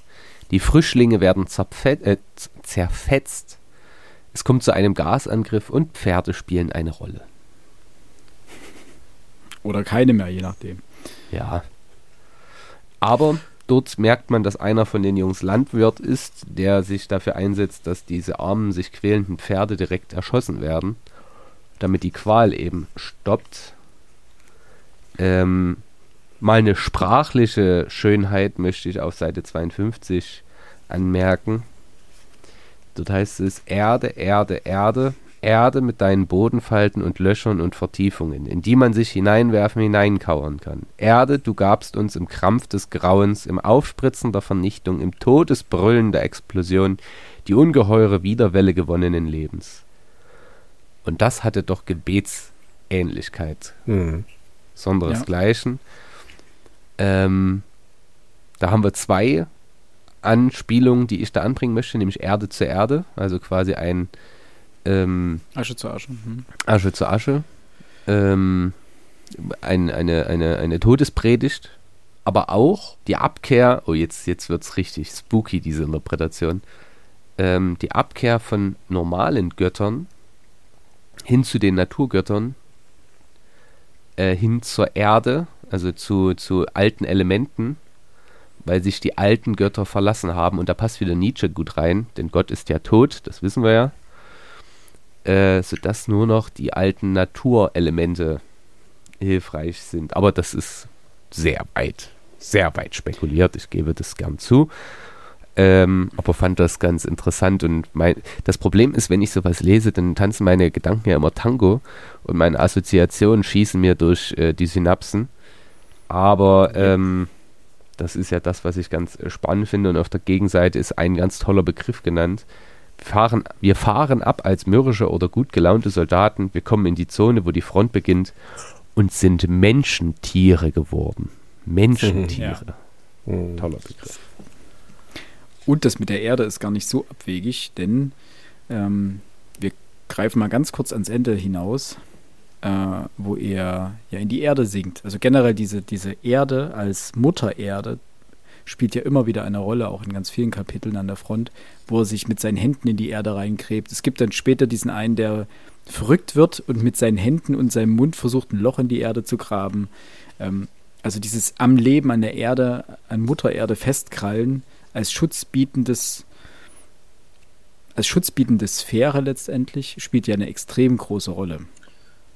Und da schließt sich ja am Ende der Kreis, da kommen wir dann ganz Ich zum Schluss drauf. weiß jetzt gar nicht, ob das hier, ich finde die Stelle leider nicht. Ähm, ich glaube, das ist äh, fast schon wortwörtlich zu sehen. Ähm, der Schutz der Erde, irgendwo sagt er ja, eine Granate schlägt höchstwahrscheinlich nicht in denselben Trichter ein, den sie verursacht hat. Ja. Ähm, und so wie sich das Buch generell liest, das kommt ja auch immer wieder vor. Solange kein Gas im Spiel bist, am sichersten bist du im Bombentrichter. Die ganzen Schrapnells fliegen halt nicht in den Trichter rein, die fliegen nur oben drüber weg. Und äh, Regel, das ja. macht es, dieses, dieses Eingraben in die Erde, wenn eben kein Trichter da ist. Die Erde ist das Einzige, was, was zuverlässig Schutz bietet. Ja. Ich muss übrigens sagen, diese Szene hier auf dem Friedhof fand ich mit die eindrucksvollste Kriegsszene hier. Also mal abgesehen davon, dass sie sich eben vor diesem Angriff auf dem Friedhof in Sicherheit bringen und dann passiert, was passieren muss. Es fliegen Leichenteile durch die Mhm. Gegend. Und zwar welche von frischen Leichen, also den ehemaligen Soldaten, die bis kurz noch gelebt haben, ähm, und natürlich von äh, schon begrabenen Leichen. Und die Kombination, also diese, diese, diese Heftigkeit dieser Szene, wie sie beschrieben wird, wie es dort Stück für Stück alles auseinander nimmt, wie sie sich einfach nur hinter diese Grabsteine kauern, wie sie sich unter Särge kauern, wie sie die Toten da rausschmeißen, damit sie in irgendeiner Form Deckung haben. Und dann kommt noch das Gas ins Spiel. Und das Problem war ja, und das wird hier in der Szene ganz gut geschildert, das Gas ist schwerer als Luft, das heißt, es kriecht in die Trichter rein und hält sich dort am längsten. Und das Problem, was daraus entsteht, ist, als Soldat, du gehst raus aus dem Trichter, du wirst weggebombt, du bist im Trichter, du verreckst am Gas. Und das war so die, die Krux an der Szene. Und da muss ich kurz was zum Film sagen, denn diese ganze Dramatik mit dem Gas kommt in dem Film nicht wirklich zur Geltung. In der Netflix-Verfilmung. In der Netflix-Verfilmung, mhm. genau, in der neuen Verfilmung von 2022. Wir haben ganz am Anfang die Szene, wo es heißt plötzlich Gasangriff und die sich alle zur Seite werfen und die Gasmasken aufziehen. Aber das war ja kein Angriff. Und wir haben später die eine Szene, wo sie auf Patrouille sind und in diesem einem Fabrikgebäude äh, eine Tür aufmachen und dort liegen ganz viele Tote, wo sie feststellen, ah, okay, die haben einfach zu früh die Gasmasken abgenommen, okay, weiter geht's. Aber diese, diesen, diese, diese Angst, dieser Schrecken, die, den das Gas hervorgerufen hat, unter Soldaten auch an der Front. Es gibt ja etliche Berichte aus dem Ersten Weltkrieg, was, was das wirklich, wie, wie groß die Angst unter den Soldaten war vor dem Gasangriff. Ähm, und was damit wirklich mit den Menschen passiert ist, das kommt in dem Film nicht rüber. Das kommt hier im Buch wesentlich und ist auch immer wieder Thema. Ganz interessant Max? dazu auch. Ähm, man merkt im Zweiten Weltkrieg Hitlers erste Weltkriegserfahrung. Denn ganz bewusst entscheidet er sich dagegen, Gas im Zweiten Weltkrieg einzusetzen. Und in den Kampf obwohl er im ja, ja nee, das ja. ist der, der zentrale Punkt. Auf den Schlachtfeldern wird vom kein Gas eingesetzt, weil man sich dessen bewusst war, wenn wir das machen, machen es die anderen auch. Und was das für ein Leid erzeugt auf den, weil nicht nur, es gibt ja welche, die diese Gasangriffe überlebt haben. Das muss man ja auch dazu sagen. Ja. Aber es gibt Bilder von äh, Gruppierungen von Soldaten, die sich äh, wirklich alle die Hand, als würden sie äh, wie heißt dieser Tanz, wo man alle hintereinander herlaufen? Polonaise. Als würden sie Polonaise tanzen, äh, alle blind. Und dieses Leid, was das erzeugt, das äh, kann man, ist tatsächlich so begründbar, dass, ist, äh, dass er das, weil er das selbst erlebt hat im Ersten Weltkrieg, dass er das deswegen ablehnte. Was nicht heißen soll, dass er es in anderen Zusammenhängen nicht trotzdem einsetzen ließ. Das muss man an der Stelle natürlich auch sagen. Aber steht zu Recht, Recht auf der roten Liste der verbotenen Kriegswaffen. Ich fand noch ein Oder letztes. geächteten Kriegswaffen. Ist ja nicht muss man dazu sagen. Äh, ein letztes Zitat, ganz toll und ganz tragisch, äh, nämlich als es um die Tiere geht. Äh, Detering, der meint, äh, möchte wissen, was die, also die Tiere, die Pferde, was die für Schuld haben. Das sage ich euch. Es ist die allergrößte Gemeinheit, dass Tiere im Kriege sind. Und da hat er recht. Da hat er recht. Äh, in Kapitel 5 wird äh, die Zukunftslosigkeit äh, der Soldaten geschildert. Es kommt zu einem Konflikt mit Himmelstoß. Gemeinsam wird eine Gans gestohlen. Der Fuchs gibt sie aber nicht mehr wieder her. Und die Beziehung zwischen Paul und Kaczynski wird genauer geschildert. Genau. Ich habe dazu ähm, mir aufgeschrieben, dass, also dieses Kapitel war für mich zum einen ähm, so ein Moment der Ruhe und der Kameradschaft. Das Buch wechselt ja ganz häufig. Das schafft der Film zum Teil auch ein bisschen. Aber im Buch kommt es wesentlich besser rüber. Das liegt vielleicht daran, dass im Film die Figuren sehr blass bleiben. Selbst unser Protagonist Paul ähm, ist im Film jetzt keine Figur, mit der man sonderlich mitfiebert. Also die mir gegen jedenfalls blieb sie relativ gleichgültig oder ich blieb ihr relativ gleichgültig gegenüber. Hier in dem Buch ist es anders. Ähm, hier gibt es auch diese Kameradschaftsszenen immer wieder. Und zwar wechseln die sich immer ab mit den Frontszenen. Und hier geht es vor allen Dingen darum, was wäre, wenn Frieden wäre. Also die Soldaten sitzen beisammen und überlegen und fachsimpeln mehr oder weniger, was sie denn tun würden, wenn wenn jetzt plötzlich Frieden wäre und sie nach Hause gehen könnten, der Krieg vorbei wäre und womit sie jetzt ihr Leben füllen könnten. Und es macht sich ziemliche Ratlosigkeit breit, denn die einen haben als einzigen Plan, beim Militär zu bleiben, dort irgendwie äh, den nächsten Rang zu erreichen oder sowas. Also nichts ist besser, als in Friedenszeiten beim Militär zu sein, frei nach dem Motto. Wo kannst du sicherer dein Geld bekommen, dein, also dein Sold bekommen und dein Essen bekommen und hast nichts auszustehen. Und Paul, unser Protagonist zum Beispiel, weiß gar nichts mit sich anzufangen. Er hat einfach keine Idee mehr, ähm, weil er meint, dass das, was er jetzt erlebt hat, ihn so sehr gezeichnet hat, dass er nicht weiß, was er mit seinem Leben anfangen soll. Und das ist zum Beispiel eine sehr autobiografische Passage, denn Remarque ging es zum Teil ja ähnlich so, der ja seine Zeit, bis er dann mit seinem Roman auch einen Durchbruch erreicht hatte, ähm, als ja, Gelegenheitsjobber verbracht hat und mal hier, mal dort, wie wir am Anfang gehört haben, ähm, Jobs erledigt hat, weil er eben auch nicht wusste, was mit sich anzufangen.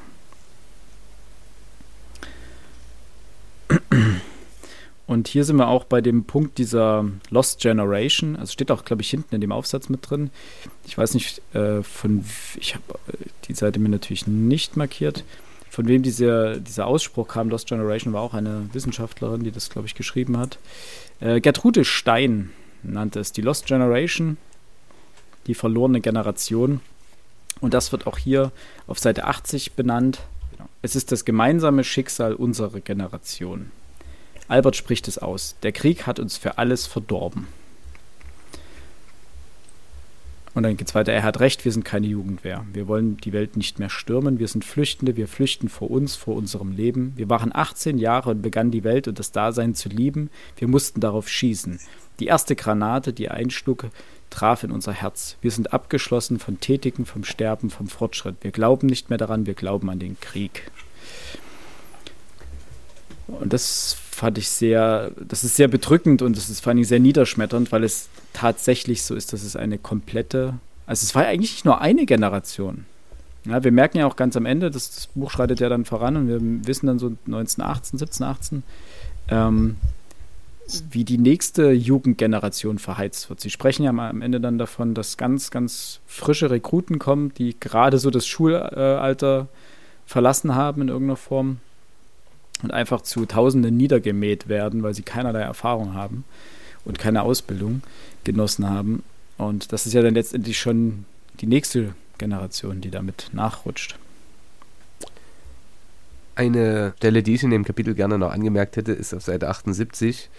Da diskutieren die Jungs nämlich sehr ironisch, wie ich finde, darüber, wie sinnvoll doch ihre Schulbildung ist. Äh, und diskutieren. Und dann sagt der eine, was hältst du eigentlich von der dreifachen Handlung im Wilhelm Tell? Was waren die Ziele des Göttinger Hainbundes? Wie viele Kinder hatte Karl der Kühne? Und machen dabei ihren, ihren Lehrer nach und stellen fest, all diese Fragen spielen für das zukünftige Leben, das sie dort gerade führen müssen, aber auf so absolut gar keine Rolle.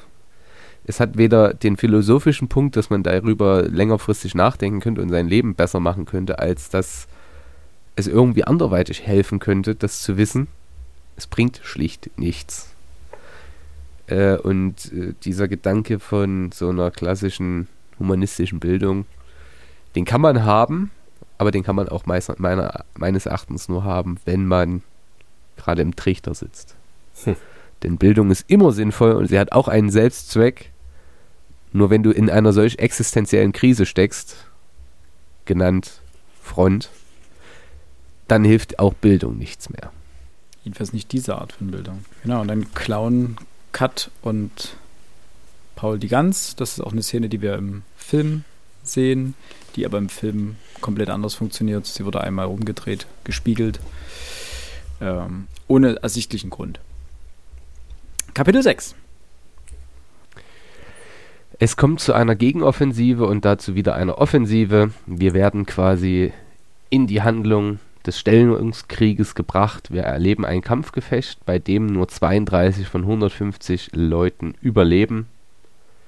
Äh, das ist quasi das, was hier geschieht. Und da kommen wir auch schon zur Redundanz. Es sind halt viele Gefechte. Und diese Gefechte sind immer grausam. Sie sind immer verlustreich. Und sie sind immer schlimm. Was ich aber ganz spannend fand, ist eine andere Stelle, die zur, da bin ich wieder äh, klassisch Historiker und auch äh, irgendwo Sozialpsychologe. Es gibt äh, Bajonette mit Säge, Mhm. die, wenn du damit zustichst, quasi den Gegner, also der Stich ist vielleicht noch äh, verwundbar oder äh, überwindbar, aber sobald da eine Säge dran ist, zerlegt es dir natürlich alle Innereien und reißt alles Mögliche mit raus, was lebenswichtig sein könnte. Und äh, sobald jemand sieht, dass die eine Säge daran haben, es, also da heißt es, es gibt nämlich welche, die gleichzeitig auf der stumpfen Seite als Säge eingerichtet sind. Wenn die drüben jemand damit erwischen, wird er rettungslos abgemurkst. Äh, Im Nachbarabschnitt sind Leute von uns wiedergefunden worden, denen mit diesen Sägeseitengewehren die Nasen abgeschnitten und die Augen ausgestochen worden waren. Dann hatte man ihnen Mund und Nase mit Sägespänen gefüllt und sie so erstickt. Und deswegen schaffen wir sie weg und besorgen andere. Diese Selbstregulation im Wissen, na, das sollten wir lieber nicht machen, denn wenn wir mal gefasst werden, wenn, kommen wir wenigstens in Gefangenschaft. Aber mit den Dingern sind wir quasi sicher tot. Weil sich das einfach, und da kommen wir wieder zu so, so wie Soldatenehre, sowas gehört sich einfach nicht. Ja, das ist wie äh, Messer mit Blut drin, ne? Ist ja genau das sehr ähnliches Prinzip. Ähm, Messer mit Blut drin sind mittlerweile verboten, generell. Ähm, Bajonette haben, glaube ich, auch keine Blutrinne mehr. Das Prinzip einer Blutrinne ist, dass äh, eben das Messer eine Rille, eine Rinne hat und das normalerweise, wenn das Messer im Körper steckt, kommt kein Blut raus. Bei der Blutrinne passiert genau das, passiert genau das, egal ob du es drinne stecken lässt, du läufst aus. Das heißt, du verblutest so oder so und dementsprechend ist das verboten. Ähm, oder geächtet. Es ist immer so eine Sache. Es ist verboten ist so ein, so ein Ding, ne? gerade in, in dem Bereich, aber es ist als äh, eine geächtete Waffe. Zurück zum Text. Ähm, Paul selber sagt ja dann aber viel effektiver als diese Dinger, die sich sowieso ja zwischen den Rippen des Gegners manchmal verhaken und du dann das Problem hast, dass du das Bajonett nicht rausbekommst, ist der Spaten. Und das ist auch etwas, was im Film äh, sehr eindrücklich äh, geschildert ist. Der Spaten dient als Nahkampfwaffe und mit dem wird mit dem wird sehr unschön gekämpft. Also das Ding wird hingerammt, wo man es gerade findet und er beschreibt es auch an der einen Stelle so, dass wenn man den Gegner zwischen Kopf und Schulter trifft, kann man ihn gut bis zur Brust hin spalten mit dem Gerät. Das heißt, es ist geschliffen. Ähm und, das ist äh, noch ein kleiner äh, entscheidender Side-Fact, äh, in dem Kapitel tauchen zum ersten Mal die gefürchteten Flammenwerfer auf, die wohl auch recht neu waren zu der Zeit, und die Panzer. Ähm, die hießen Tanks oder Tanks ist ja der englische Begriff für Panzer. Der Grund dafür ist, äh, als kleiner Side-Fact, ähm, die Panzerwagen sozusagen wurden als äh, Geheimprojekt eingestuft von Seiten der Briten und auch der Amerikaner ähm, und so, haben deswegen Decknamen bekommen.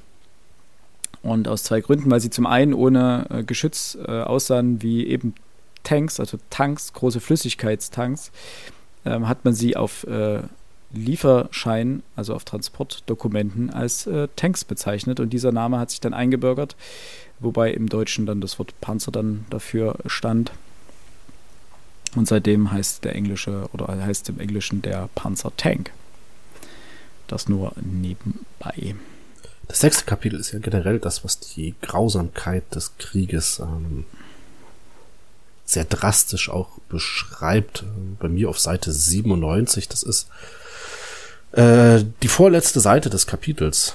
Als er da, ich will es jetzt gar nicht vorlesen, aber als er so die, über die Verwundeten spricht, die man äh, gewissermaßen nach den Kämpfen im, nicht nur im Graben, generell auf dem Feld äh, sieht, ähm, ob nur liegend oder gehend oder sonst da wie. Das ist schon ähm, ziemlich krass. generell diese, dieser Kon oder dieser Kontrast zwischen der Abgeklärtheit, die man Paul hier attestieren muss. Ja, ja. Also er ist hier einfach ein erfahrener Soldat. Abgestumpft. Alles, was Ja. abgestumpft auch, dass alles, was er erlebt und was er sieht, hebt ihn nicht mehr wirklich an. Ähm, Also er schreibt ja auch, oder beziehungsweise er es wird ja alles aus seiner, aus seiner Perspektive, aus der Ich-Perspektive berichtet. Und das ist zum Teil sehr nüchtern gehalten und wirkt damit absolut abgestumpft. Ähm, sie sind ja fast schon lebende Tote, als, als was sie sich dort bezeichnen. Äh, was ich hier noch ganz ähm, interessant fand, äh, war zum einen das Thema der nie schweigenden Front dass egal wo, also ob sie nun direkt an der Front sind, logischerweise, oder eben ein paar Kilometer hinter der Front, man hört die Front permanent. Es gibt quasi keine Stille mhm. oder keine Ruhe. Man hat permanent dieses, die Geschütze, äh, die Waffen, die Granaten. Ähm, man sieht auch permanent die Ballons, ähm, die zur Beleuchtung des Schlachtfelds aufsteigen. Man hört die Flugzeuge. Und Einsatz hat mich hier sehr ähm, beeindruckt. Einsatz hat mich hier sehr beeindruckt, kann man sagen. Ähm, und zwar auf Seite 120. Trommelfeuer, Sperrfeuer, Gardinenfeuer, Minen, Gas, Tanks, Maschinengewehre, Handgranaten. Worte, Worte, aber sie umfassen das Grauen der Welt. Jetzt ah. muss, ich, muss ich kurz fragen, bist du ins nächste Kapitel gerutscht? Oder bist du noch im sechsten? Das, das, müsste noch das sechste Kapitel sein. Also wir haben zwar unterschiedliche Sechste. Ausgaben, aber bei mir ja, geht das sechste Seite Kapitel bis Seite 98. 120 bei unserer Ausgabe. Ja, das ist kurz Max. vor Ende des sechsten Kapitels. Das müsste noch vor Ende des sechsten. Genau, das ist zwei Seiten vorher. Trommelfeuer, Sperrfeuer, Gardinenfeuer, Minen, Gas, Tanks. Genau. Das ist bei mir auf Seite 96. Das unterscheidet sich jetzt doch recht radikal. Ja. Okay. Ja, sowieso. Gut. Also die Seite hat, die, die Ausgabe, die wir jetzt haben, hat deutlich mehr Seiten insgesamt, ja. Aber das fand ich äh, eindrucks, äh, eindrucksvoll weil es letztendlich ja genau diese, diese Abstumpfung, also es gibt, es gibt keinen, also vor allem im Kontrast mit dem, was wir gerade eben hatten, ähm, mit den Schulfragen, die sie ja letztendlich sich gegenseitig gestellt haben, ist das hier, das Vokabular schrumpft unglaublich zusammen und das ist alles, wo, woraus ihre Welt noch besteht jetzt. Kapitel 6? 7. 7. 7. Du hast das auch zusammengefasst. Magst du das nehmen oder soll ich nehmen? Äh, kann ich gerne machen. Ähm, also in Kapitel 7 wird ähm, Frieden mit Himmelsstoß äh, geschlossen, also dem Ausbilder, den sie früher schikaniert hatten, der erst sie schikaniert hat und dann, den dann sie schikaniert haben. Äh, dann habe ich mir aufgeschrieben, Galgenhumor als mentaler Schutz. Also er schreibt ja immer wieder oder er berichtet immer wieder von dem Humor, der sie davor bewahrt, einfach ähm, durchzudrehen der sie vor dem Frontkoller bewahrt. Äh, und er ist unglaublich reflektiert, denn die Auseinandersetzung mit dem Grauen des Krieges erfolgt erst nach dem Krieg. Das äh, kann er sich schon so vorstellen. Also er reflektiert selber, dass sie aktuell oder in dieser Zeit, während sie das alles erleben, die ganzen Gräuel einfach verdrängen. Und er weiß aber, dass die wiederkommen, sobald der Krieg vorbei sein wird.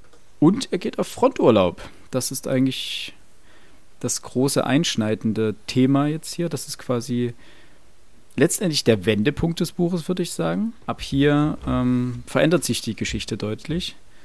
Und jetzt hier hatte ich, glaube ich, einen Fehler gemacht beim Aufschreiben. Trifft er Kantorek wieder, sein Lehrer? Ist es in dem Kapitel? Ja. Ich habe aufgeschrieben, er trifft Kantorek auf jeden Fall sein geschunden. Bitte?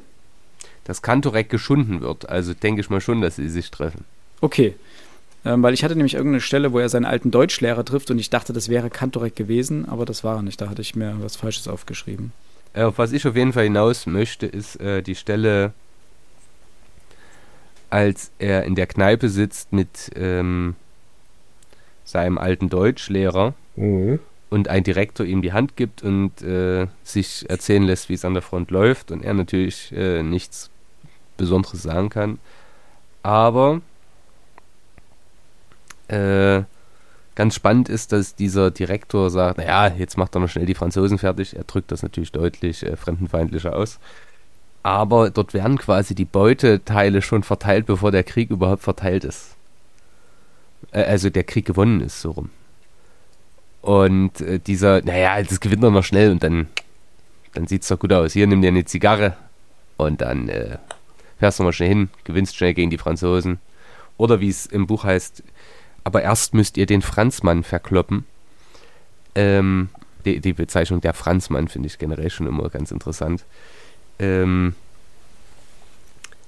und da ist genau das, was wir am Anfang besprochen hatten, nämlich, dass die Alten, die zu Hause geblieben sind, natürlich gut reden haben, denn sie sitzen ja zu Hause. Da ist es ganz schön und warm und natürlich ist für die armen Leute das auch mit extremer Armut verbunden, ne, vor allem in den Kohlrübenwintern.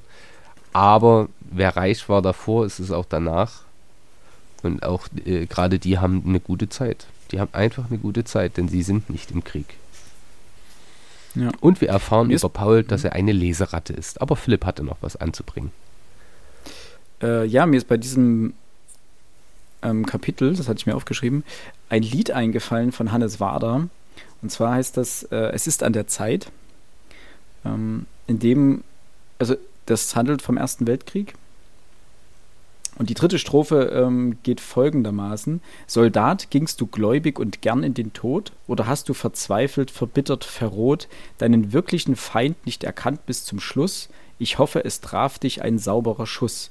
Oder hat ein Geschoss dir die Glieder zerfetzt? Hast du nach deiner Mutter geschrien bis zuletzt? Bist du auf deinen Beinstümpfen weitergerannt? Und dein Grab birgt es mehr als ein Bein, eine Hand. Und danach kommt der Refrain: Ja, auch dich haben sie äh, ja auch dich haben sie schon genauso belogen, so wie sie es mit heute, so wie sie es mit uns heute noch immer tun. Und du hast ihnen alles gegeben, deine Kraft, deine Jugend, dein Leben. Ähm, das fand ich sehr, äh, fiel mir ein bei diesem, also nach diesem, nach dieser ersten Hälfte des Buches und hier eben speziell bei dem Heimaturlaub und den ganzen Alten, die äh, so kriegstreibend vor sich hin schwadronieren. Ähm, das fand ich sehr eindrucksvoll und sehr. Ja, es ist fast schon gewalttätig, das Lied. Also dahingehend. Das tut weh. Harter Tobak. Ja. Meine, meine zwei Cents noch. Ähm, diese Szene, dieser Heimaturlaub und eben dieses Gespräch mit diesen äh, Kriegs begeisterten alten dicken Männern, die überhaupt keine Ahnung haben, was eigentlich an der Front vor sich geht.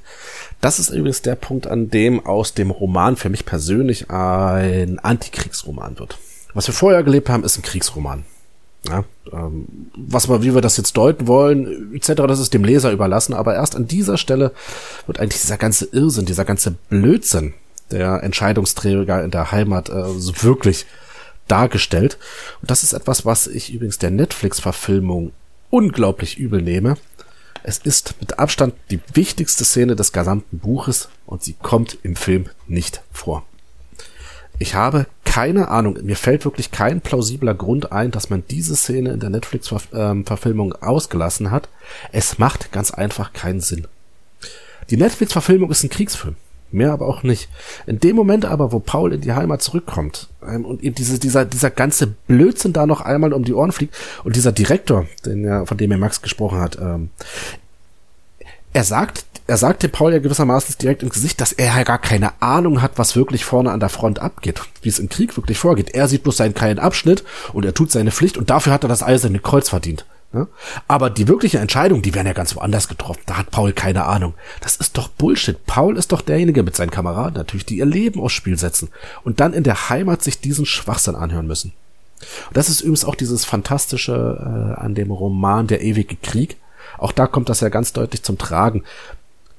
Dramatisch wird das Buch ja auch erst dann, als die, die Protagonisten ähm, in einer, einer, einer Gesellschaft wieder ankommen, in der sie nach Hause kommen, die überhaupt nichts mit diesen Kriegsereignissen ja, gewissermaßen zu tun hat.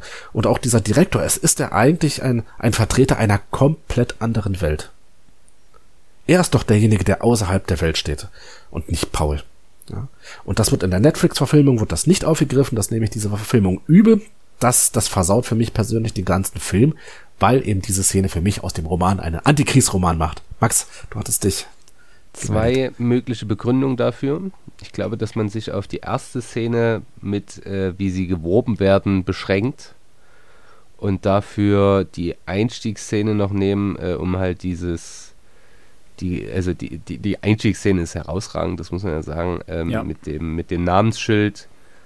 Also quasi, du siehst den ersten Soldaten fallen und siehst ihn quasi den Weg der Uniform zurück, bis sie eben Paul kriegt diese Uniform. Ähm, womit man ja auch irgendwo diese, diese Maschinerie des Krieges sieht. Und das andere ist eben, wie dieser Direktor in der Schule spricht, als, also dass diese Szene ausreichen würde, um das zu symbolisieren, was diese Szene hier jetzt macht. Aber ich bin natürlich völlig bei dir, äh, dass das definitiv gefehlt hat. Aber, zweiter Grund, das ist ja ein klassisches Problem, das die Amerikaner mit ihren Kriegen und vor allem mit ihren äh, Veteranen haben. Mhm. Das war schon im Vietnamkrieg so. Das ist aber im Irak- und Afghanistan-Krieg ebenso. Die posttraumatischen Belastungssyndrome äh, sind zahllos, wie viele äh, Suizide es da gibt, aber auch äh, noch weitere Tötungen von anderen Menschen dort wieder zu Hause ist extrem hoch und das einen sehr großen Anteil daran auch die Gesellschaft hat und die Menschen, die um die Soldaten herumleben. Das ist äh, unbestritten, aber darüber redet man natürlich eher ungern. Und da kann ich mir schon vorstellen, dass so eine Szene eher mal wegfällt. So könnte ich es mir zumindest Würde erklären. ich fast widersprechen, weil sich das in zahlreichen amerikanischen Kriegsfilmen ja ebenfalls wiederfindet äh, nicht nur Kriegsfilm, Forrest Gump zum Beispiel wird das ähm, ja auch wundervoll ähm, dargestellt.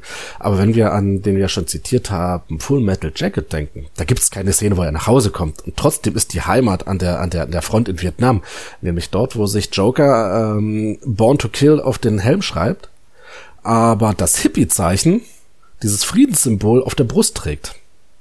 Das ist genau derselbe Widerspruch, der eben hier auch bei Remarque äh, dargestellt wird, der auch in zahllosen anderen Filmen dargestellt wird. Vielleicht etwas subtiler, ja, aber ich glaube, die Amerikaner hätten damit durchaus umgehen können. Meine Meinung. Meine okay, Meinung. nee, dann hast du mich überzeugt. Das ist. Spielt ja auch ähm, in Rambo eine Rolle, im ersten Rambo. Kommt er ja, ja, stimmt, äh, stimmt, stimmt. Er, er ja. ist ein Vietnam Das ist, ist ein guter Film, ist noch, ist noch ein guter Film, ja.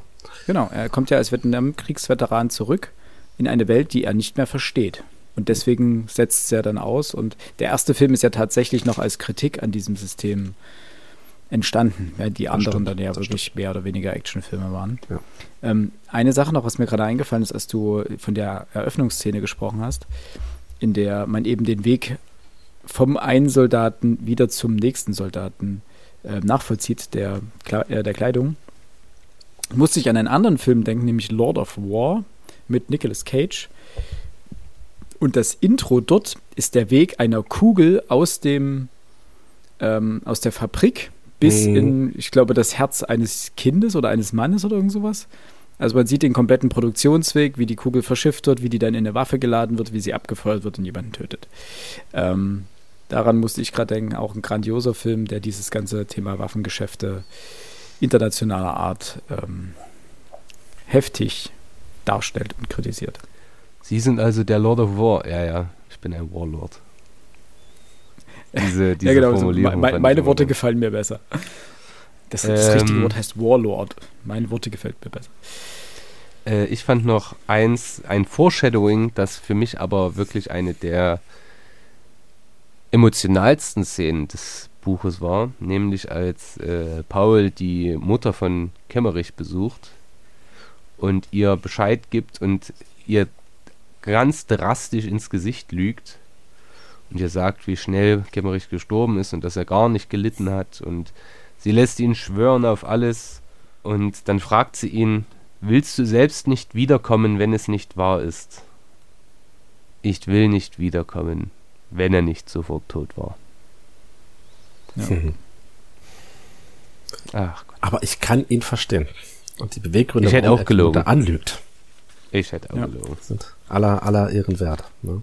Sie sagt zwar immer wieder, ja, sag mir die Wahrheit, was wirklich passiert ist, und aber er sagt ja, was bringt es dieser armen Frau zu wissen, ja. wie elendig er gestorben ist? Stimmt. Wenigstens das bisschen Trost, wenn auch nicht viel mehr. Ähm, eine etwas ähm, ja, schönere Szene, möchte man sagen, ist die, in dem in der ihr alter Lehrer Kantorek dann eingezogen wird und ausgebildet wird, und zwar unter anderem von dem Jungen, den er in der Schule immer drangsaliert hat, nämlich von Mittelstädt. Und er den Spieß wirklich umdreht und während des Schindens ihn quasi mit seinen eigenen Phrasen ermuntert.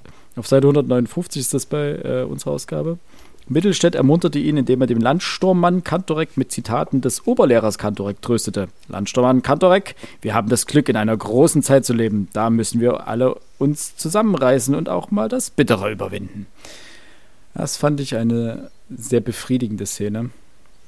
Dass eben und über Kleinigkeiten niemals das große Erlebnis vergessen, Landsturmmann Kantorek. genau, das große Erlebnis. Also, das war, das war so ein kleiner, und das kann ich mir richtig vorstellen, welche Genugtuung das in diesen Soldaten äh, hervorgerufen haben muss.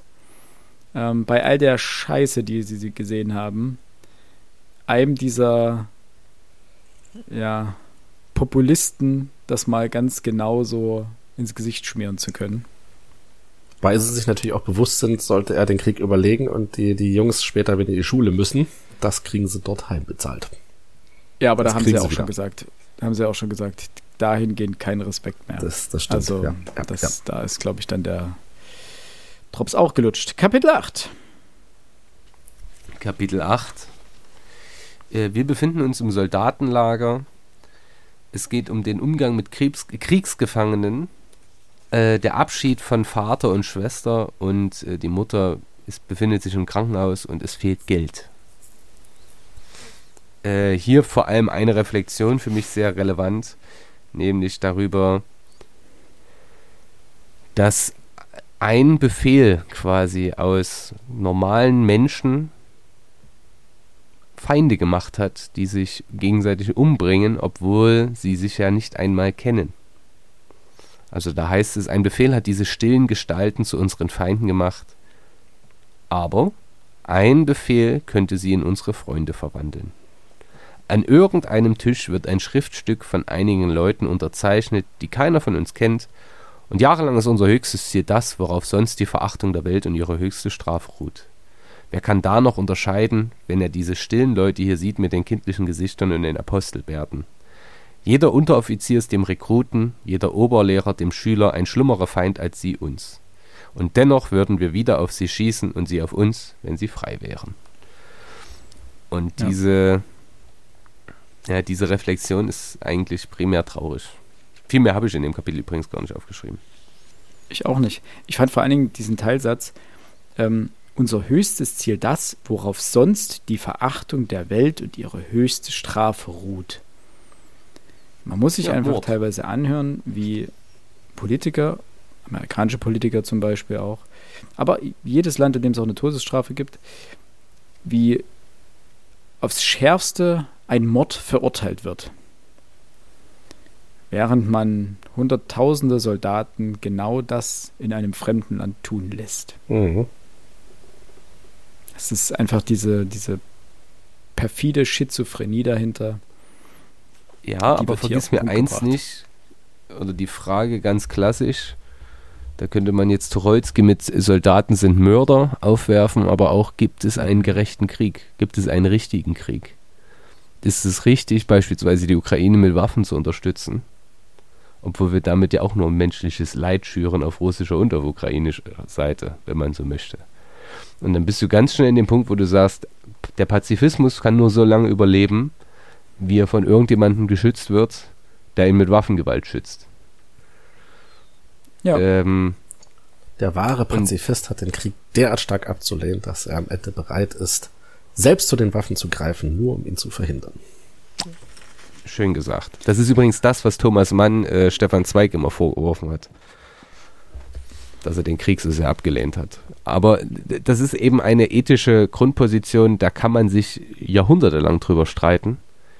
Ja. Ähm, ist es richtig, jetzt die Bundeswehr mit 100 Milliarden aufzurüsten? Oder könnte man das Geld anders anbringen? Das sind alles Fragen, ja, natürlich sind den Waffen dafür da, um andere Frage. zu töten. Absolut. Aber der Nutzen einer Waffe und einer Drohung ist es ja, also eine, anders, eine Drohung ist dann sinnlos, wenn du sie wahr machen musst. Ja. Dann hat sie nämlich ihren Ziel, ihr, ihr Ziel verfehlt. Aber wenn ich gar nicht erst in der, imstande bin zu drohen, dann kann man mir auch direkt alles nehmen. Also, äh, ohne die Diskussion das jetzt ausarbeiten zu wollen. Das Prinzip atomare Abschreckung. Das ist genau ja. das Hintergrundprinzip.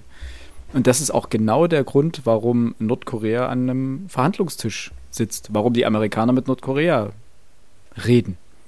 Hätte Nordkorea keine Atomwaffen, würden die Amerikaner Pups darauf geben. So funktioniert das, das Business. Atomare Abschreckung. Und weil er das hat, muss man mit ihm reden, damit er nicht plötzlich auf den Knopf drückt. Und er will auch gar nicht auf den Knopf drücken, weil da drücken alle anderen auf den Knopf, dann hat er, hat er kein Land mehr. Genau. Politik ist schon Kapitel, schön grässlich. Ja. Kapitel 9. Kapitel 9. Der Willi ist an der Front. Ja, stimmt. Paul ist vor der Frontlinie allein im Trichter. Er trifft einen feindlichen Soldaten. Es kommt zu einer der eindrücklichsten Szenen des Buches. Mhm. Ähm, aber auch eine sehr langatmige Szene dann zum Ende hin, wenn ich ehrlich sein soll. Denn er philosophiert sehr lange darüber, was er da jetzt getan hat und so weiter. Ähm, Langatmig ist in der Hinsicht ein sehr euphemistischer Begriff. der Gegner stirbt sehr lange. Aber das stimmt. es ist auch eine Humanisierung des Feindes im Sinne von der gute alte Krieg, wo man seinen Feind noch mit Händen getötet hat. Und zwar nicht mit einer Knifte, sondern mit einer Waffe, die man in der Hand hielt der sorgte halt wirklich dazu, dass du weißt, wen du da gerade getötet hast. Und das ist normal hier in diesem Krieg ja nun nicht der Fall. Aber jetzt, wo er das zum ersten Mal macht, stellt er fest, verdammt, das ist ja ein Mensch. Und ich habe gerade einen ah, Typolo Typografen umgebracht, äh, Gérard Duval. Ja, ja mhm. ich glaube. Sehr gut. Äh, oh, ich habe mir das gut gemerkt. Ähm, der hat Frau, der hat Kind, der hat ein ganz normales Leben geführt. Und auf einmal ist es eben nicht mehr nur ein Feind, ein Etwas, ein, ein Wesen, nicht mal ein Mensch, sondern eben jetzt wirklich eine Person, ein Individuum, das ich mit meinen eigenen Händen umgebracht hat, habe. Auch der einzige Feind im gesamten Buch, wenn ich mich nicht täusche, der überhaupt einen Namen bekommen hat. Das ja. Töten ist letzten Endes natürlich nicht, nicht zuletzt durch das Gas und die Artillerie anonym. Und hier ist er dem Feind ähm, ja, Angesicht zu Angesicht.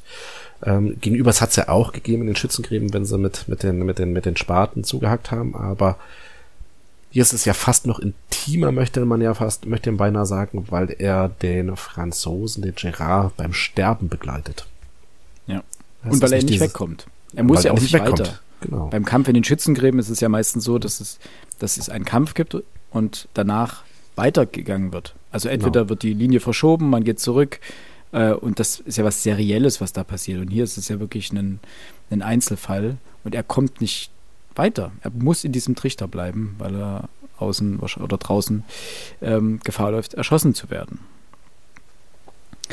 Was ich ganz interessant vor der Trichterszene noch äh, fand, eine Stelle, bei der ich auch wieder schmunzeln musste, war die Frage, warum oder wie entstehen denn Kriege?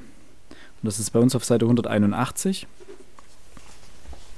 Ähm, Als der Kaiser zu Besuch kommt. Genau. Ähm, Tjaden erscheint wieder. Er ist noch immer angeregt und greift sofort wieder in das Gespräch ein, indem er sich erkundigt, wie eigentlich überhaupt ein Krieg entstehe. Meistens so, dass ein Land ein anderes schwer beleidigt, gibt Albert mit einer gewissen Überlegenheit zur Antwort. Doch Tjaden stellt sich dickfällig. Ein Land? Das verstehe ich nicht. Ein Berg in Deutschland kann doch einen Berg in Frankreich nicht beleidigen. Oder ein Fluss, einen Wald oder ein Weizenfeld. Bist du so dämlich oder tust du nur so, Knurtkropp? So meine ich das doch nicht. Ein Volk beleidigt das andere. Tja, dann habe ich hier nichts zu suchen, erwiderte Tjaden. Ich fühle mich nicht beleidigt. Mhm, wo er recht hat. Ja. Da, sind wir genau wieder bei dem Punkt, das das greift das Buch immer mal wieder auf, diese Frage, warum diejenigen, die eigentlich diesen Krieg verzapft haben, nicht da sind, um ihn zu führen. Mhm. Ich fand historisch gesehen noch eine Sache lustig, äh, quasi eine Seite davor, Philipp, Seite 179. Mhm. Da heißt es nämlich, also der verteilt äh, der Kaiser ein paar eiserne Kreuze, wie man das halt so macht, wie, wie Kamelle verteilen ja. äh, an die Leute, die noch nicht einen Hof hochgerissen haben. Und da sagt einer, Tjaden nämlich, äh, das ist nun der alleroberste, den es gibt. Davor muss dann doch jeder stramm stehen, jeder überhaupt. Er überlegt, davor muss doch auch Hindenburg stramm stehen, was? Und es ist insoweit lustig, dass die dritte OHL, also Hindenburg-Ludendorff, ja quasi eine Militärdiktatur eingerichtet hat, die den Kaiser vollständig überstimmt bei allem, was es zu tun gibt. Und der Kaiser hatte ja stets und ständig Nervenzusammenbrüche, weil er wusste, also nein, wusste, er wusste gar nichts. Er hatte, wusste nicht, auf was er sich eingelassen hat. Sein Krieg funktionierte nicht so, wie er sich das erträumt und gewünscht hatte. Wilhelm II. Äh, ja, Wilhelm II. Bismarck hat er ja schon mit seiner Bündnispolitik ins Grab getrieben. Ähm, aber er wollte halt alles neu machen, ist ja richtig. Ähm, und das fand ich insoweit witzig. Äh, Hindenburg muss vor ihm stramm stehen. Ich glaube, zum Ende des Ersten Weltkrieges stand der Kaiser vor Hindenburg und Ludendorff stramm. Wobei man auch da sagen muss, eher vor Ludendorff, Ludendorff als das Gehirn des Krieges, Hindenburg als äh, die strahlende Rüstung davor, der, das Aushängeschild. Denn die zwei konnten ja immer von sich behaupten, sie hätten den Krieg im Osten gewonnen. Ich würde eher sagen, die Sowjets haben ihn bewusst verloren zum Ende hin. Die Russen, die Russen. So weit sind wir noch nicht. Ne, doch. Den Sowjets. Sie werden ja dann quasi, die Revolution geht ja dann schon los. Man bezeichnete Lenin auch als die deutsche Geheimwaffe. Deswegen wird er auch mit deutschen Geldern gefördert, dass er überhaupt nach äh, Russland kommt.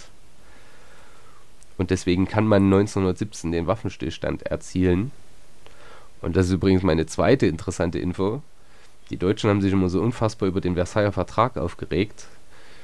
Ich glaube, viele hatten von denen vergessen, was im Vertrag von Brest-Litovsk drin stand. Der war fast noch schlimmer als äh, der, der Versailler Vertrag. Nur war der eben rückgängig gemacht worden dann mit dem Versailler Vertrag. Das muss man auch sagen. Also da, da, da sind wirklich Reparations, unfassbar Gebietabtretung und was weiß ich nicht alles, äh, was man sich dort hat alles reinschreiben lassen die Sowjets, das sage ich ganz bewusst, denn die Verhandlungen äh, zeigten sich da auch ganz schwierig, denn die alten zaristischen äh, Diplomaten waren ja nicht mehr da, sondern Sowjets saßen dort am Tisch zum Verhandeln. Ähm, und mit denen war halt nicht mehr so normal verhandeln wie mit normalen Diplomaten zu machen. Ähm, also ich glaube, Trotzki verhandelt sogar mit diesen Waffenstillstandsvertrag. Ähm, aber ja, dort hat man genauso die, die, die ich sag jetzt Russen, wenn es Alex glücklich macht. Äh, die Sowjetunion wurde 1922 gegründet. Ja. Also aber vorher sprach man auch vom russischen Bürgerkrieg und nicht vom sowjetischen Bürgerkrieg. Ja. Aber egal, das egal. Das ist eine Debatte, die führen wir, glaube ich, mal in einer anderen Folge. Ähm, ja. Das ist wieder, das ist wieder dieses Historiker-Schlaugescheiße. Mann, Mann, Mann. Aber ja, du hast Kapitel recht. 10. Du hast recht. Aber ich hoffe, mein Punkt ist trotzdem klar geworden. Ja. ja. Gut, dann bin ja, ich happy und zufrieden. Wir müssen auch zum Ende Kapit kommen, meine Stimme kackt langsam ab. Just Eben, saying. deswegen, Kapitel 10. Ähm, da würde ich das ganz kurz zusammenfassen. Mache das. Äh, sie werden eingeteilt für eine, also Paul und seine, äh, einige seiner Kameraden werden eingeteilt, ein geräumtes Dorf zu bewachen, weil dort äh, noch das Proviantlager, ne? Das Magazin ist noch gefüllt und ist noch nicht schnell genug ausgeräumt worden. Und sie werden dafür eingeteilt, äh, sozusagen dieses zu bewachen, bis sämtliche Vorräte aus diesem Magazin beräumt sind. Und daraus äh, ähm, bedienen sie sich natürlich ähm, groß und breit. Und es findet ein kulinarisches Fest statt. Also sie leben dort wirklich wie die Könige in Frankreich ähm, indem sie sich aus diesem Dorf alles Mögliche an, sogar ein Himmelbett äh, organisieren, Sessel organisieren. Ähm, ich glaube, was, was braten sie? Kartoffelpuffer braten sie. Ähm, zwei, zwei Ferkel finden sie. Zwei Ferkel, genau. Okay. Äh, Blumenkohl, Erbsen, ja, okay, ja, ja. Genau, alles aus, der Offizier, aus, dem, aus dem Offizierscasino gewissermaßen. Und leben dort jedenfalls für diese Zeit. Es ist wieder so ein, das, was wir vorhin schon mal hatten, das ist wieder so ein kameradschaftlicher Moment, wo wieder diese Gruppe mehr zusammenwächst, wo es einen kurzen Moment der Ruhe gibt, wo es eine gewisse Idylle gibt. Auch da gibt es auch Bombardierung, aber die überstehen sie alle ganz gut.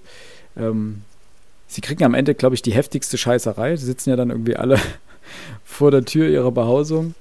Ähm, dann kommt die Verwundung des Albert Krupp, also eines seiner ältesten Freunde, Im Film ist das Tjaden, der verwundet wird äh, mit dieser Art Wunde. Das hat man auch aus welchen Gründen auch immer irgendwie zusammengemehrt. Ähm Ach nein, beide werden verwundet, stimmt. Das habe ich mir vergessen hier mit aufzuschreiben. Äh, sowohl Paul als auch Albert werden ja beide verwundet, ähm, hegen damit die Hoffnung, in die Heimat zurückkommen zu können. Denn wer verwundet wird, äh, wird geht ins Spital bzw. ins Lazarett, äh, wird dort aufgepäppelt und kommt dann später wieder an, die, wieder an die Front. Außer du bist schwer genug verwundet, dann geht es halt zurück. Ähm, Albert Krupp ist derjenige, der den Schuss über das Knie gesetzt bekommt und dementsprechend das Bein dann amputiert werden muss.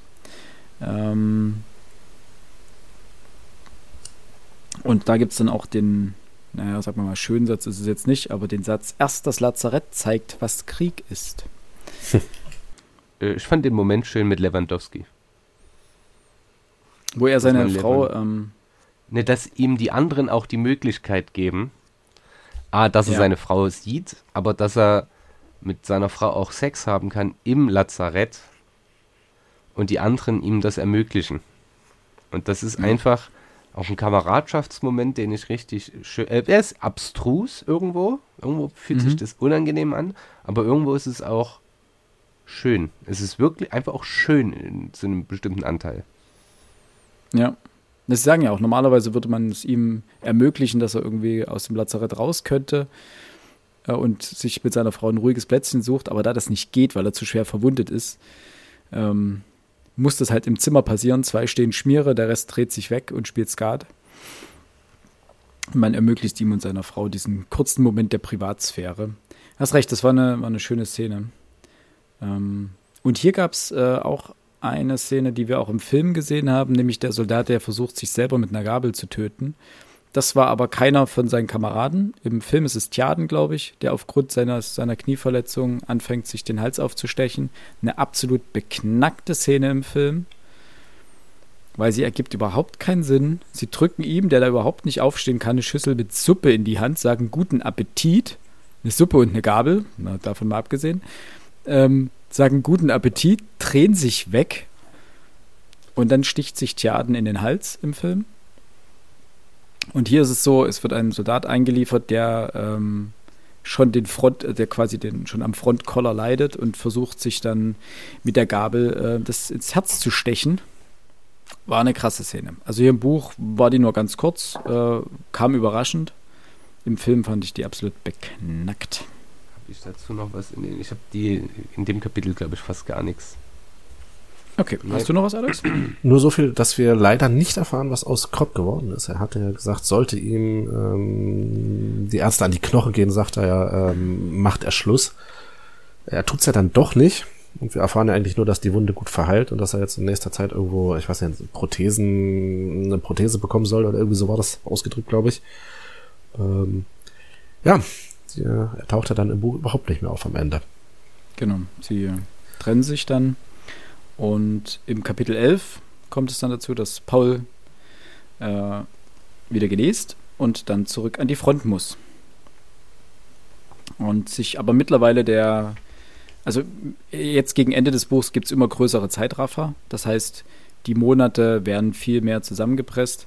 Ähm, es gibt keinen richtigen Stellungskrieg mehr, sondern er sagt, es gibt keinen Frontverlauf, es gibt nur noch einzelne Trichternester, in denen mal die Deutschen, mal die Briten, mal die Amerikaner, mal die Franzosen sitzen ähm, und man nicht mal mehr genau weiß, wer in welchem äh, Trichter sitzt und sich die Front immer ganz häufig verschiebt, man eingekesselt wird, man nur hoffen kann, wieder rauszukommen. Ähm, dazu gibt es viel mehr Details über die, den Zustand der deutschen ähm, Armee, also dass die deutsche mhm. Front komplett ausgezehrt ist, dass die Artillerie der Deutschen so ausgefranst ist, dass sie so weit streuen, dass sie auch eigene Stellungen mit bombardieren. Was übrigens aber das ganze Buch über ein, ein Problem ist, ne? Eine Rolle spielt, das, genau. Äh,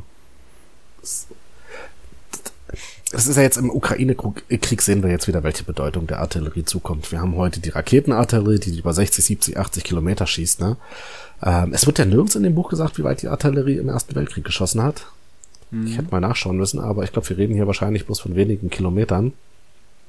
Wenn überhaupt. Reichte derzeit ja aber schon reichte damals aber auch. Und wenn da wenn, ja, Millionen davon verschossen sind, da ging wirklich viel schief. Ja, Zumal das sagt er am Anfang auch schon, ja. Ne? Dass, dass die von ihrer eigenen Artillerie beschossen werden. Weil die Rohre einfach bei zusätzlich, also bei häufiger, also es liegt ja auch natürlich daran, wie die Rohre beschaffen waren, welches Material, ähm, Rohrlänge etc. Und wenn da einfach mehrere tausend Schuss durchgehen, dann verformen sich die Rohre und dementsprechend streuen die mehr.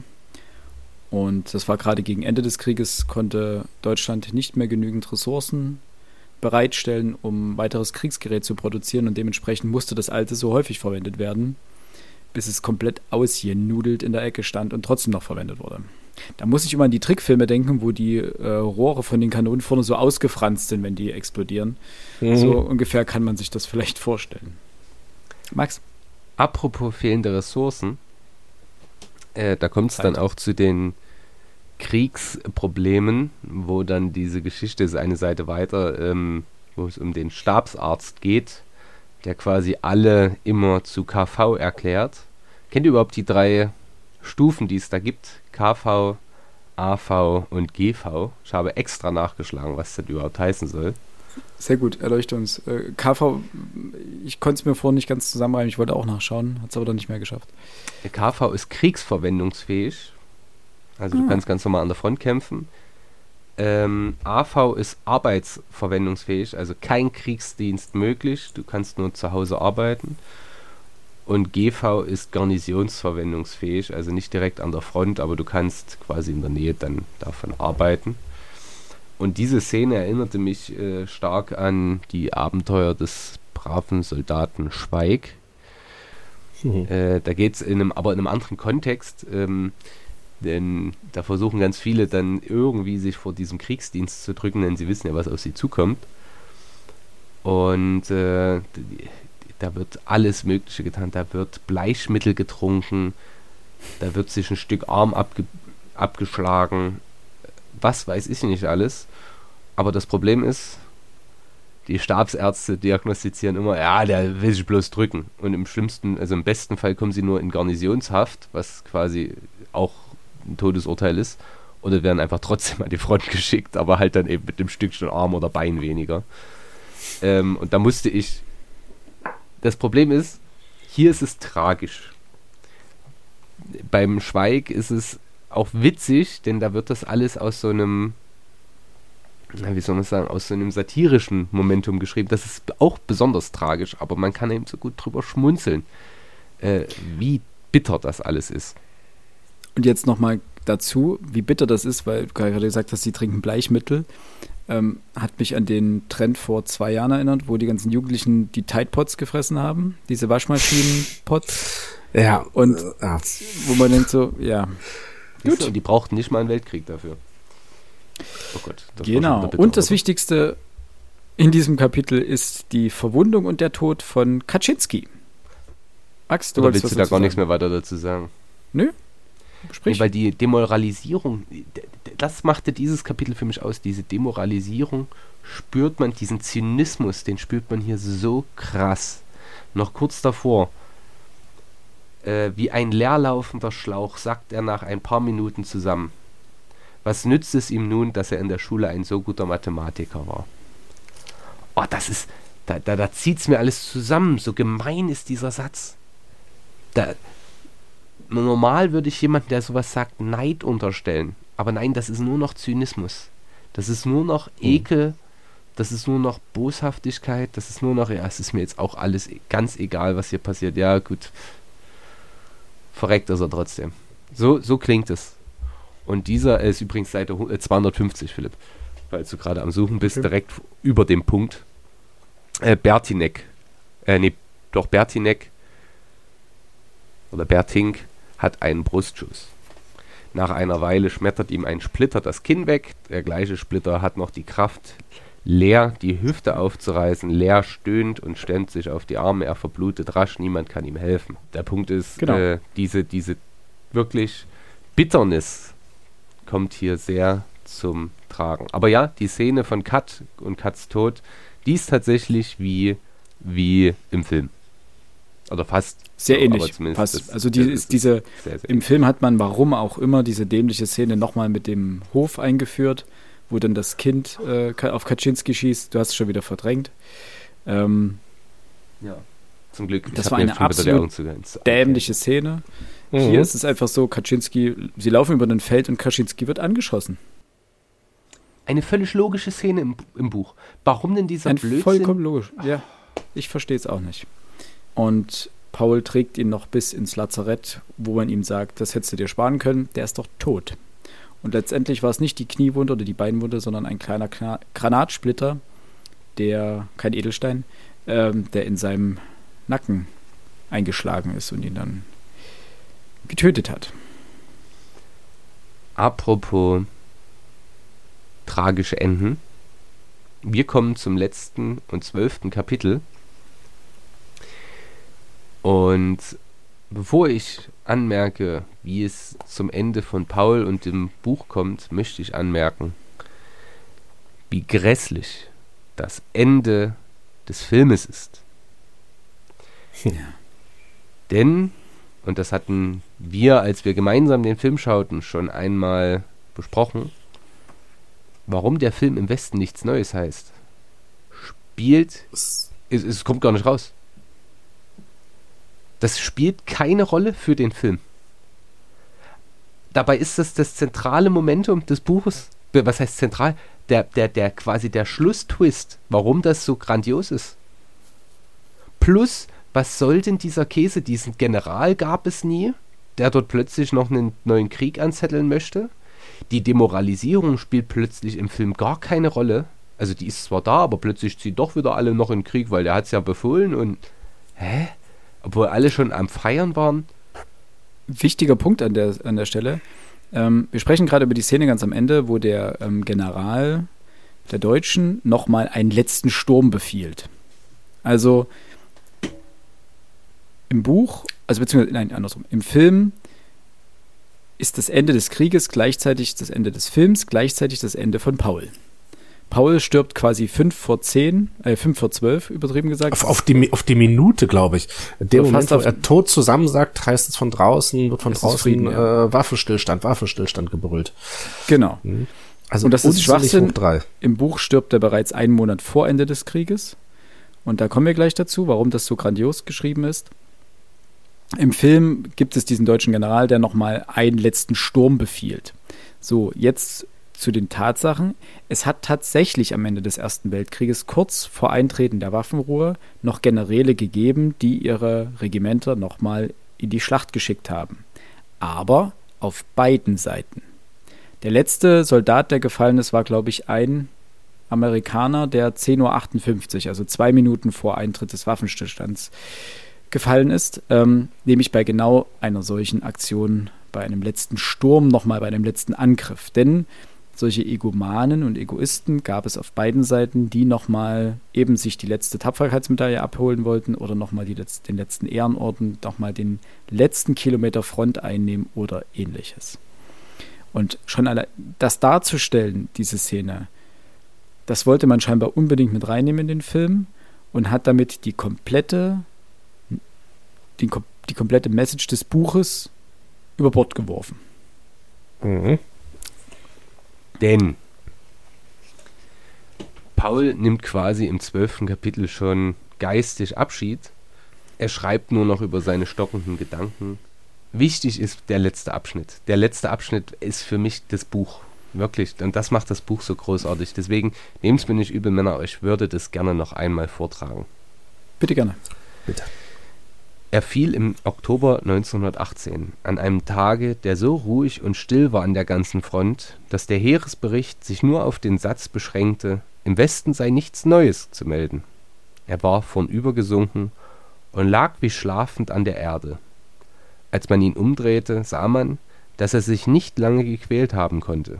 Sein Gesicht hatte einen so gefassten Ausdruck, als wäre er beinahe zufrieden damit, dass es so gekommen war.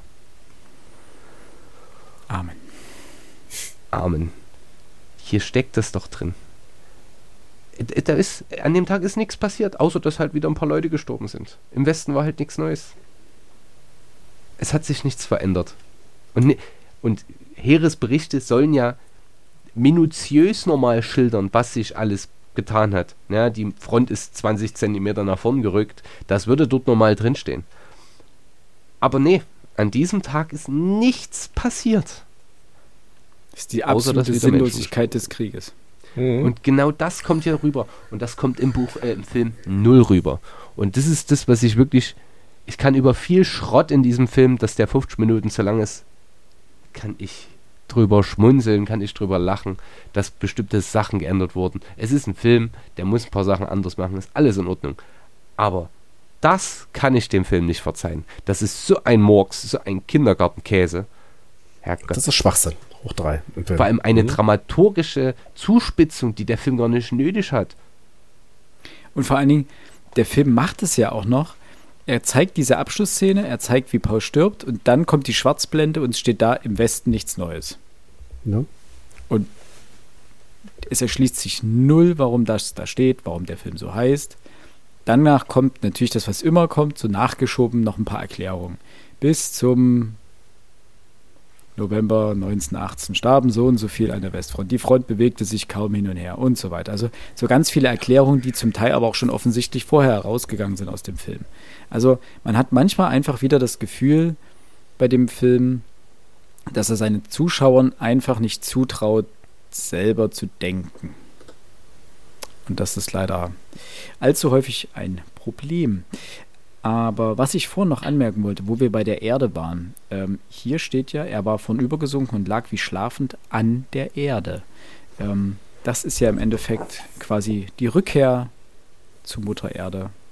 Das, was ihm die ganze Zeit sozusagen so schützend immer äh, zur Seite stand, darin und in das er sich hereingegraben hat, äh, das nimmt ihn jetzt sozusagen wieder auf als äh, nach seinem Tod sozusagen oder bei, bei seinem Tod.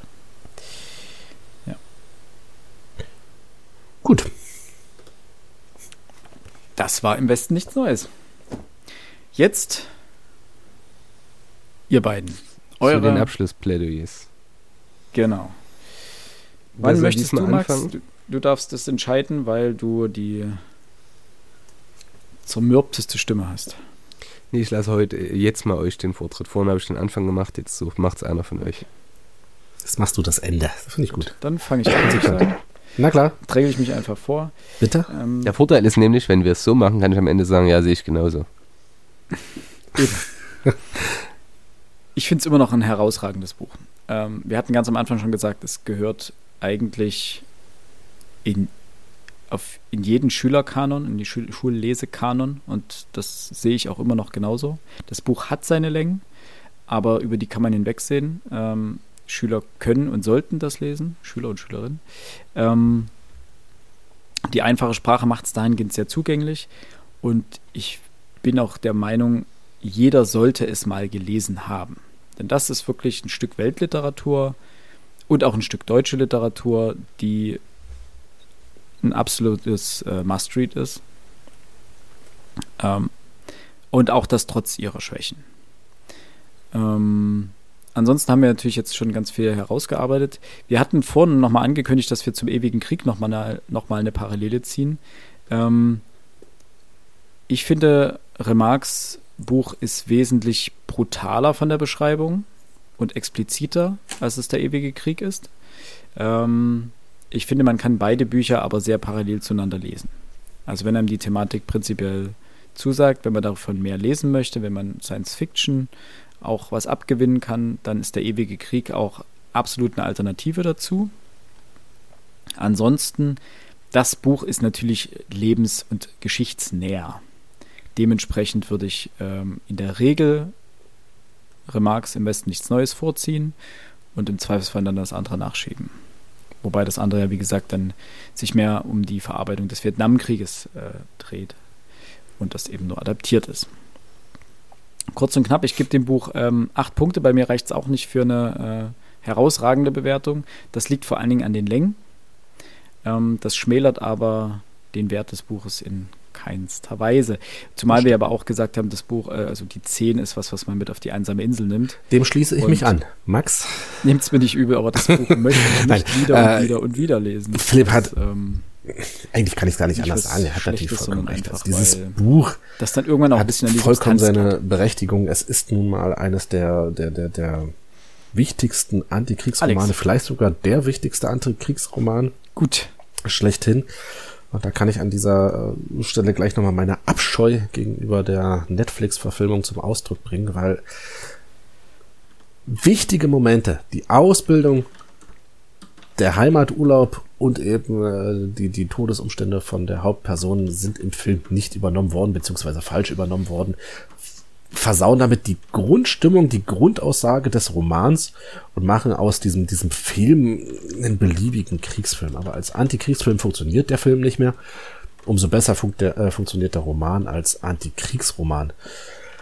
Ich würde sagen, ich würde nicht nur empfehlen, dass es jeder liest. Äh, auch ich, ich muss mich den Zitaten ganz am Anfang wieder anschließen. Es sollte eigentlich eine Pflicht sein, dass jeder diesen Roman liest und vor allem auch versteht. Und wenn er ihn nicht verstanden hat und weiterhin eine AfD wählt, dann wird er diesen Roman nochmal lesen und nochmal lesen und nochmal lesen, bis es sich ganz tief eingebrannt hat, dass alles, was in irgendeiner Art und Weise zu einem Krieg führen kann, zu verwerfen ist. Philipp hat vollkommen recht, äh, das Buch für die einsame Insel ist es nicht. Ähm, sobald man es verstanden hat, wird man das wahrscheinlich beiseite legen und so schnell nicht nochmal anfassen. Es zieht ganz schön runter. Ich weiß nicht, ob es so brutal ist, ähm, wie Philipp es sagte, wir hatten ja der ewige Krieg gelesen. Ich glaube, beide Romane nehmen sich nicht viel. Ähm, das kommt vielleicht im anderen Roman nicht ganz so sehr rüber, weil es sich dabei um Science Fiction, äh, ähm, um Science Fiction ähm, handelt äh, und bei Remark eher nicht. Machen wir es lange Rede, kurzer Sinn. Ich gebe dem Buch ebenfalls acht Punkte. Ebenfalls wegen der, der sprachlichen Leistung, die jetzt nicht gerade herausragend ist. Ähm, nichtsdestotrotz, es ist ein Buch, welches die vollste Leserempfehlung von mir bekommt. Ich würde jetzt nur noch das ergänzen, was ich noch zusätzlich zu sagen habe. Ähm, mich störte hin und wieder die Redundanz. Denn so wichtig und richtig es ist, dass man die wieder, das sich wiederholende des Alltags dort ähm, darstellt, so häufig sind die Schlachten doch auch so, dass ich sage, da ist zu wenig Neues dabei, als dass es das jetzt gebraucht hätte. Ähm, teilweise fand ich die Naturschilderungen, die Paul dann nebenher trifft, etwas anstrengend, weil auch nicht so notwendig, auch wenn ich nach, auch da nachvollziehen kann, warum es die gibt. Ja, das hatte schon seinen, seinen Grund. Aber ich fand es nicht so gut wie den ewigen Krieg. Äh, deswegen bin ich nur bei sieben Punkten. Weil der ewige Krieg aus meiner Sicht einen zwar historischen Nachteil hat, denn es ist das, äh, der, der, in diesem Teil mal der Nachteil der späten Geburt. Er ist halt später geschrieben. Im Westen nichts Neues ist quasi der Ursprung. Aber ähm, Haldeman geht eben auf noch mehr Dinge ein, auf noch mehr kleine Zwischentöne, wenn man so möchte. Und es ist ein ganz anderer Krieg, auch vom, wie werden wir da reingebracht und so weiter. Das finde ich vom Vergleichen dann durchaus ein bisschen schwierig. Äh, und die Entitäten, gegen die man da kämpft, sind auch ein bisschen was anderes. Muss man ja auch ehrlich sagen. Also die und die Umstände dieser Kriegsführung. Nichtsdestotrotz, okayes Buch oder gutes Buch. Ähm, ich überlege jetzt, ich hatte beim letzten Mal gesagt, ich bin mir relativ sicher, dass ich es mit einer Klasse lesen möchte. Ich überlege noch, ob ich es wirklich tun werde, aber grundsätzlich halte ich das schon für eine sinnvolle Sache. Insgesamt bin ich glücklich, dass wir das noch gelesen haben. Ich bin auch glücklich, dass wir den Film noch geschaut haben. Denn, ich habe es gesagt, er ist filmisch, also rein technisch, Kamera, die Bilder, die eingefangen werden, der Sound, die, die Requisiten. Der Film sieht viel teurer aus, als das überhaupt ist. Ähm, das ist wirklich toll. Einzig und allein das Drehbuch ist leider Eine Frechheit. völliger Murks. Bisweilen. Tragisch das ist. Ja, und ein kleiner Cutter hätte dem Film auch noch gut getan. Schneid 50 Minuten, 40, na, na komm, ich will nicht eine halbe Stunde wegschneiden. Dann ist gut. Ich glaube trotzdem, mein persönlicher, mein Orakel, wenn man so möchte, der Film wird sowohl Oscar als auch Globes, äh, sowohl den Oscar als auch die Globes gewinnen. Der Film von 1930 hat übrigens zwei Oscars bekommen. Ich glaube für die Regie und bester Film. Dann gab es da noch okay. der wichtigeren. Also zwei, ne? der, Vor allem der, die es damals gab. Also damals gab es ja nicht äh, Ja. 14 oder 15 verschiedene ähm, Oscar-Nominierungen. Es waren, ich weiß nicht, wie viel, fünf oder sechs. Ja. Ähm, dann gab es dann 1979 noch eine Verfilmung, die aber nur fürs Fernsehen gedreht wurde. Ähm, die allerdings auch sehr positiv aufgenommen wurde von der Kritik.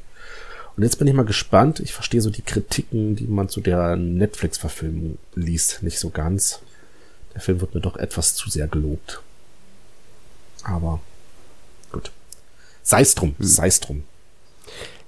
es passt, es passt ja derzeit thematisch auch gut, deswegen sage ich, der Film gewinnt das Ding sicher. Ein Antikriegsfilm während eines großen Krieges, der gerade tobt, Mhm. passt perfekt in die Wenn Zeit. es denn ein Antikriegsfilm wäre. Und dann können Meine, sich, meine These nach wie vor, es ist ja keiner. Ja, aber du kannst dir sicher sein, dass sich die Leute bei der Preisverleihung auf die Bühne Ja, stellen und sich gegenseitig auf die Schulter klopfen, wie wichtig das ist, gegen den Krieg zu kämpfen und wie toll das alles ist und welchen Beitrag dieser Film dazu leistet. Kein, das ist ein Film. Ähm, aber du weißt doch, wie Hollywood funktioniert. Dementsprechend bin ich mir da relativ sicher. Oder anders ausgedrückt, war, es war doch auch zu erwarten, dass letztes Jahr äh, die, oder dieses Jahr die Ukraine den Eurovision Song Contest gewinnt. Ja, die hätten, die hätten mit Maschinengewehren auf äh, Metall schießen können und die hätten das Ding gewonnen. Es wäre völlig gleich gewesen. Mhm. Du gewinnst das Ding dann einfach. Das sind politische Entscheidungen und das ist ja auch völlig in Ordnung. Aber genauso wird es bei dieser Entscheidung ablaufen. Gut, ich danke euch beiden vielmals äh, für die schöne Diskussion. Es war. Hat mir sehr viel Spaß gemacht, das Buch zu lesen. Wir haben uns, glaube ich, auch schon auf ein Buch geeinigt für den Januar. Das bekommt ihr da draußen dann ähm, demnächst mit, was dann kommt. Bleibt gesund, verbringt schöne Tage im Kreise eurer Liebsten. Ähm, ertragt eure Familien. Eine andere habt ihr nicht. Und haltet die Ohren steif. Kommt gut ins neue Jahr. Ich glaube, dazwischen ist nicht nochmal eine Folge geplant. Stand jetzt. Dementsprechend hören wir uns dann frisch im neuen Jahr wieder mit unserem Ausblick, was wir 2023 so vorhaben. Und dann auch der neuen Buchbesprechung. Max, du hast noch was? Wenn ihr Bücher geschenkt bekommt zu Weihnachten, verlinkt Frontispitz Podcast bei Instagram auf den Bildern, wenn ihr sie posten solltet. Mhm. Das würde uns sehr gefallen. Ja, das wäre cool. Weil wir sind natürlich immer interessiert, was ihr so alles äh, bekommt. Und wir werden, glaube ich, auch unsere Bücher, die wir geschenkt bekommen, mit in die Stories fix packen. Ja, ne? Können wir machen. Klar. Gut. In dem Sinne, bleibt gesund, habt eine schöne Zeit. Tschüss. Betrinkt euch.